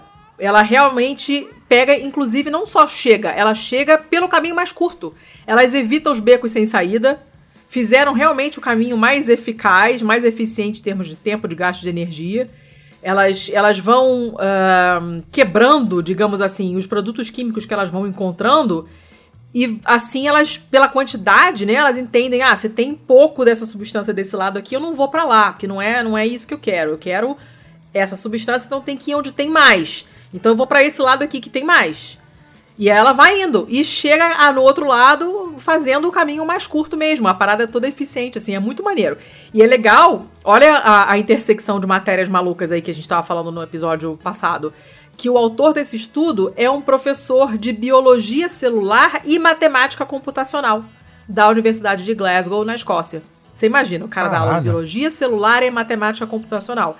E, obviamente, ele precisou fazer todo um, um, um software maluco aqui para analisar esses dados todos. É muito maneiro isso, porque o, os labirintos têm aquele bando de caminho ramificado, assim, né? E ela, elas vão quebrando as moléculas na, na, na frente delas e vão achando. É, a quantidade vai diminuindo conforme elas vão quebrando as moléculas, então ela vai para o lado que tem mais. Porque o lado que tem menos, ela hum. sabe que ou não tem, ou ela já quebrou todas as moléculas que tinham ali. E ela vai indo para onde tem mais delas. Então é um negócio bem seletivo, inclusive, né? Elas é, dificilmente pegam um beco sem saída. Uh, são, são, digamos assim, menos amebas do que a gente imaginava. É muito, é muito maneiro. Eles fizeram um molde de borracha, assim, bem pequenininho e botaram esse fluido, que é óbvio que eles escreveram errado e colocaram fluido. Gente, eu, eu nunca vou entender isso. Fluido é o participe passado. O rio tinha fluído muito bem enquanto não teve a cheia, não sei o que, entendeu? Quando é o adjetivo fluido, não tem acento. Não tem acento. É de tongo não hiato. Não é fluido, é fluido. Enfim. E ainda descobriram uma outra coisa, que quanto mais experientes eram as células, depois de fazerem um monte de labirinto, elas foram reduzindo o tempo em que elas conseguiam chegar. Elas foram se treinando, assim, foram ficando espertinhas, sabe? Tipo machine learning de ameba. Ela foi ficando tá, mais esperta. Fazendo. Muito maneiro. Fazendo o mesmo trajeto. Não, não necessariamente o mesmo trajeto. mesmo trajeto. Eles começaram a diminuir não... o tempo? Começaram a diminuir o tempo Uh, e, enfim, foram solucionando mais facilmente. Mas tipo, meio assim? que sacaram o mecanismo. Não sei se tem memória. Memória não, porque não tem sistema nervoso, não pode ter memória. Mas é, o processo ficou mais eficiente. É muito complicado, caralho. É muito maneiro. Que aí eu fiquei imaginando as amebinhas assim. Tem, tem um videozinho assim, do, mostrando. Né? É, é muito maneiro. Muito maneiro. E as tadinhas são bonitinhas. Assim, tem, tem umas amebas que causam umas doenças sinistras. Ah, tu acabou sabe? de falar que salmonela é bonita. Tu não tem senso estético pra dizer o que é bonito. Porra. Tadinha, ela é lindinha. Olha, procurem vídeo no YouTube de ameba fagocitando. É muito maneiro. Muito, muito maneiro. E fagocitar é literalmente comer células, porque cito é célula e fago é comer. E ela vai esticando, assim, aqueles pseudópodos, assim. Aí ela vai englobando a parada, assim, e aí joga umas enzimas e dissolve a parada e absorve os nutrientes. Mas é muito maneiro. Tem vídeo disso em microscópio. Assim, feito no microscópio, no YouTube. É muito maneiro. Ela transparentinha lá, parece coisa de ficção científica, sabe? A coisa. é aquilo ali, aquela coisa vindo. Aí você imagina lá, sei lá, a bactéria gritando.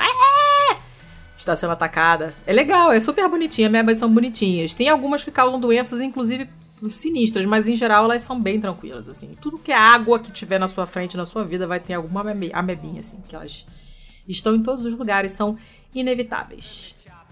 Era isso, era bonitinha. Só que tem ameba, que é uma coisa estranha, então tá no feio. Mas é legal. Ela é uma notícia legal. Então tá, né? Eu gosto de ameba. Eu gosto mesmo. Gente, biologia é muito. É, nunca vai, nunca vai me dei. Que já tem 84 anos de bem. gravação. Eu já provei aqui nesse episódio hoje que eu nunca me dei bem com biologia. tá, vamos lá. É, ah. Essa notícia aqui eu tive que trazer de um site chamado allkpop.com. Ai, lá vem! mas, ele, mas ele referencia o Huffington Post coreano eu só não vou tá. botar o link do Huffington Post coreano porque ele Por motivos de coreano. Mas a notícia é curta e grossa, são apenas quatro parágrafos e diz o seguinte: o motorista hum. de táxi foi preso por esfaquear um passageiro que não parava de peidar.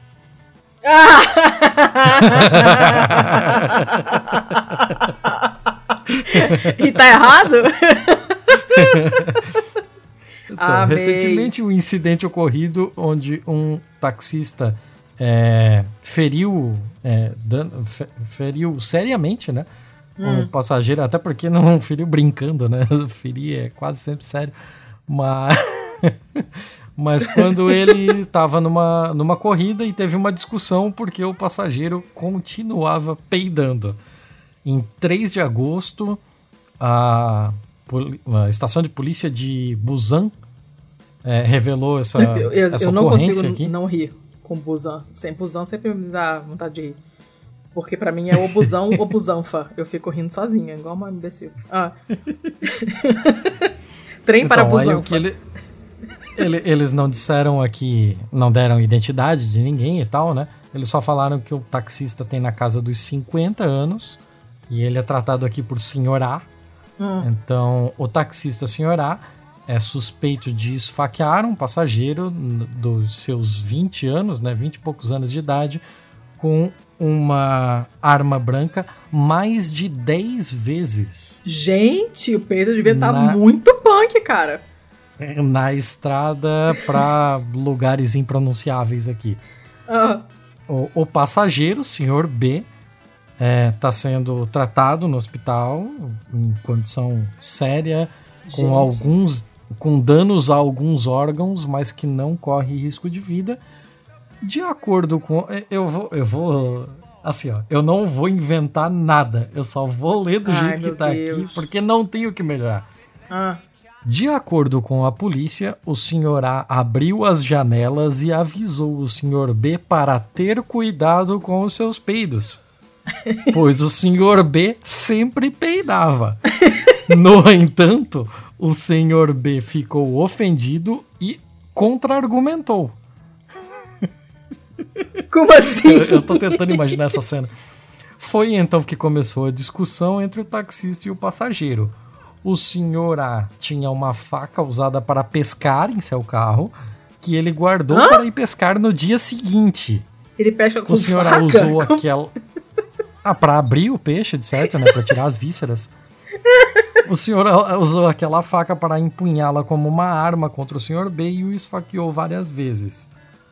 O senhor A disse o seguinte, abre aspas, acho que acho que perdi minha racionalidade momentaneamente. Ele estava sob efeito de gases. Eu acho que eu acho que talvez assim eu tenha perdido um pouquinho da razão momentaneamente. Ai, gente. Aí a, abre aspas pro senhor A de novo. É, abre aspas pro policial que prendeu o senhor A. Nós o acusamos de tentativa de homicídio, não de injúria corporal, considerando que foi um crime brutal, inclusive o fato de ter empunhado uma arma e esfaqueado a vítima várias vezes. É, a notícia é só isso. Eu li a notícia toda. Não mas, precisa. Cara, não precisa de mais do que isso. É, eu tô tentando imaginar essa cena e, porra. Assim, cara. É, não sei, não sei o que dizer. Por quê? Por que, que você entra num táxi e você não para de peidar? cara. Ai, olha. Eu sabia que eu ia, eu ia te pegar desprevenida nessa notícia. Eu adorei. Eu adorei. Eu adorei tanto que eu vou continuar nesse assunto. Ah, meu Deus. Sério? Sério? Por Totalmente por acaso, lembrando a vocês que a gente não vê as notícias um na outra antes de gravar. Essa notícia que saiu num site chamado y.com.br, é isso mesmo, mas eu já depois saiu no Globo também. É, olha que lindeza. Essa também é uma que não tem nada que se salve do início ao fim da notícia. Presta atenção nesse título sensacional. Sertanejo Rodolfo, e o horror começa com sertanejo, prossegue com Rodolfo com dois Fs, anuncia Covid-19. O horror prossegue com o Covid-19. Dois pontos, abre aspas. Soltei um peido e não senti o cheiro. É, foi assim que ele descobriu? Foi assim que ele descobriu. Não é sensacional? Ah, cara, puta que pariu. Olha só. Brasil. Olha só, ele fez um vídeo de mais de nove minutos, e aí tem mais um horror. Um vídeo de mais de nove minutos. Ele conta que ele estava resfriado desde quarta-feira passada, né? Falou de... a pessoa que tá gravando um episódio há duas horas. Ai, é um vídeo de nove minutos, é um horror. Mandei o vídeo. Ele levou nove minutos para falar que ele tá com Covid. Ah, vai merda. E aí, depois que os sintomas desse resfriado pioraram, ele resolveu soltar um pum debaixo do cobertor para ver se sentia o cheiro. Como não sentiu, foi ao banheiro fazer o teste do perfume. Cara. Ah, é maravilhoso. Olha, é maravilhoso. Começou com o teste do perfume já. é maravilhoso. Ó, abre aspas de novo. Foi quando alertei. Alertou quem? Então já tem um outro horror gramatical aqui, porque quem alerta, alerta alguém. E ele. Foi quando alertei. Essa frase, na verdade, ela não quer dizer nada. Mas tudo bem. Deveria ter. Foi quando eu fiquei esperto, quando eu fiquei alerta, né? Mas tudo bem. Falei, rapaz, esse trem tá errado que é maravilhoso. Levantei, fui lá no banheiro, o peido não resolveu, vou lá no perfume ver o que que vira. fui lá no banheiro, bati os três perfumes lá e não senti o cheiro de nenhum. Foi quando eu falei, é o trem, achou eu mesmo, tal do vírus. Corri no banheiro para fazer esse teste com perfume sem saber se era o peido que não tava fedendo ou se era o paladar que tava sem mesmo. É tudo errado. Essa notícia é toda errada do começo ao fim. Quem, nada que começa com sertanejo pode ser uma boa notícia. Mas enfim, aí ele borrifou três perfumes, não sentiu o cheiro, avisou o médico. E aí ele fez o teste e o teste deu, deu positivo. E ele disse que anotou todos os detalhes para não esquecer enquanto ele contava para os seguidores dele. Muito bom, né? Cara, só faltava ele, sei lá, lamber bosta pra ver se o paladar tá afetado também, caralho. Eu achei tá sensacional. É um ótimo método. Eu, ah, na, cara, na dúvida, peide, desde que você não esteja no táxi. Ai, gente, é muito bom. Ó, Só o taxista. Faltava, ele... né, o cara do. o, o motorista de táxi não tá com Covid, porque tava sentindo o cheiro. Gente. Ai, cara, não, meu. Ai, que, que muito bosta, muito bosta. Eu, eu, eu não quero Fecha aí, fecha aí. Outra... Não, não, eu não quero mais dizer outra notícia, porque essa tá muito boa para terminar, assim. A minha próxima. Mas eu tinha mais uma! Vibe. Não, é eu, tinha... eu não quero mais. Então eu vou. Ou eu guardo Vai. próxima. Não, manda ver. Eu, eu amei. Olha, essa notícia a Meg me passou, mas eu já tinha separado ela. É uma notícia do The Verge. Saiu dia 21 agora. Você vai gostar dessa. Like a Verge. Não. então, a, a, a, manchete é. até um silêncio um tempo. presta atenção. A, man, a manchete é: um erro de digitação inocente ah, meu Deus. Levou a um obelisco gigante de 200. De 212. Ah, meu Deus, não vai conseguir. de 212 andares no Microsoft Flight Simulator. Aí você olha a, a, foto é maravilhosa, porque tem esse simulador, o avião sobrevoando a cidade e essa piroca gigante preta, tipo, sei lá, a torre do Saruman no meio. e aí é engraçado porque foram os jogadores desse jogo, né? Viram esse negócio gigante. Assim. Aí falou, que porra é essa? Esse negócio, ele, ele usa é, um OpenStreetMap. Né? Então as pessoas uhum. podem. É, tipo um wiki de mapa, né? As pessoas podem ir lá e, e e colocar os dados e tal, né? E ele tinha ia adicionar esse esse um prédio que ia ter dois andares, só que ele errou e digitou 212 andares. Era a primeira vez que ele tava usando esse negócio. Era para um dever de casa da faculdade, assim. Um negócio super tranquilo.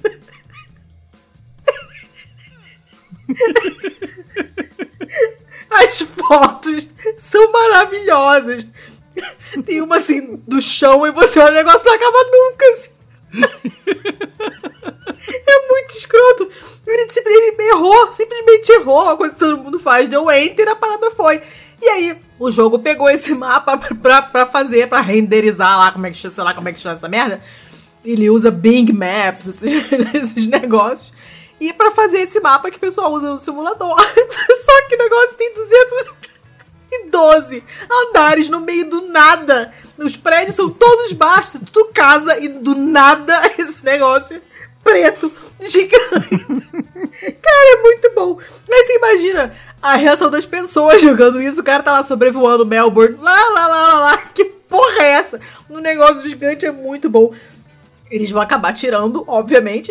então já tem, é, já tem coisa no, no YouTube para você ver, para você não perder essa, esse negócio maravilhoso. Já teve gente que tentou e conseguiu pousar em cima do obelisco. Caralho! Pois é, a pessoa é foda. Ai, gente, é muito bom. É uma notícia completamente idiota. Mas é, as fotos são muito engraçadas, porque eu não, não, não sei nem dizer o que que parece. É tão surreal, sabe? Tipo, você não tá em Dubai. É uma cidade que é tudo baixinho, aí plá, sobe aquele negócio. É muito Você sabe bizarro. que tem um lado ruim nisso aí, né? Ah, tem? Eu não sei, eu tô morrendo de rir. Não, tem um, tem um lado ruim nessa notícia, que é o lado da Microsoft estar capitalizando e fazendo um, um, um jogo que está sendo vendido por, sei lá, 200 reais. Hum. E esse jogo é feito com dados de código aberto. Então ele está se apropriando de um negócio que a comunidade fez na boa e transformando isso numa relação comercial, né? Yay! Porque esse, esse Open Maps, ele é código aberto, né? Ele é Aham. uma coletividade que, que auxilia a manter atualizado, a manter com os dados sempre frescos ali. Então, se o, se o Google, ou o Google não, a Microsoft está utilizando-se desses dados para fazer um jogo e tá cobrando o olho da cara no jogo, né? Ele tá se apropriando do trabalho de muita gente da comunidade de software livre, né? É, aí ganhou um pirocão de, de- de brinde. Ai, cara, é muito, é muito aleatório, é muito nada. Assim, eu ri muito quando eu vi essa notícia. Ela é totalmente idiota, mas é, é engraçado. Quando você vê a foto, assim, você- é engraçado. Ou talvez eu esteja particularmente lesada hoje e rindo de coisas que não são engraçadas. Eu não sei. Pode Eu ser acho as que duas podemos. coisas também. Pode ser as duas coisas. Eu acho que podemos encerrar, inclusive, porque já falamos de peido, já, já dá deu, né? Não, não, daqui não vai sair nada melhor. Não, não. Não, né? Aqui o, o que tinha pra sair já saiu. Ah, Fechamos por então. hoje então, dona Letícia. Fechamos por hoje. Nossa, até Algum cansei. último recado? Não, né? Não. Tô já lembrando de nada, não. falamos redes sociais, já falamos parcerias, já falamos a porra toda. Então Uhum. é isso. Então até semana que vem. Ai, ai. Até semana que vem. Esse ai ai de quem não dá mais conta. Ai, gente. Ai, Tá. chega por hoje. Até. Até semana que vem. Beijo.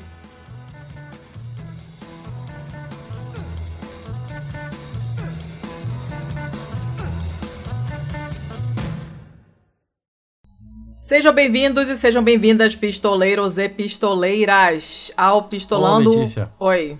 Letícia, Que? o trem gritou bem quando Ah, você meu falou caralho. sejam bem-vindos. Craig caiu. É, parece que ele caiu. Parece Craig que ele tá caiu. foda, Craig. Me ajuda a te ajudar, querido. Eu fui desconectado desesperadamente. se eu persistentemente falhar ao entrar. Puta mundo injusto, meu. Hum, não me engane.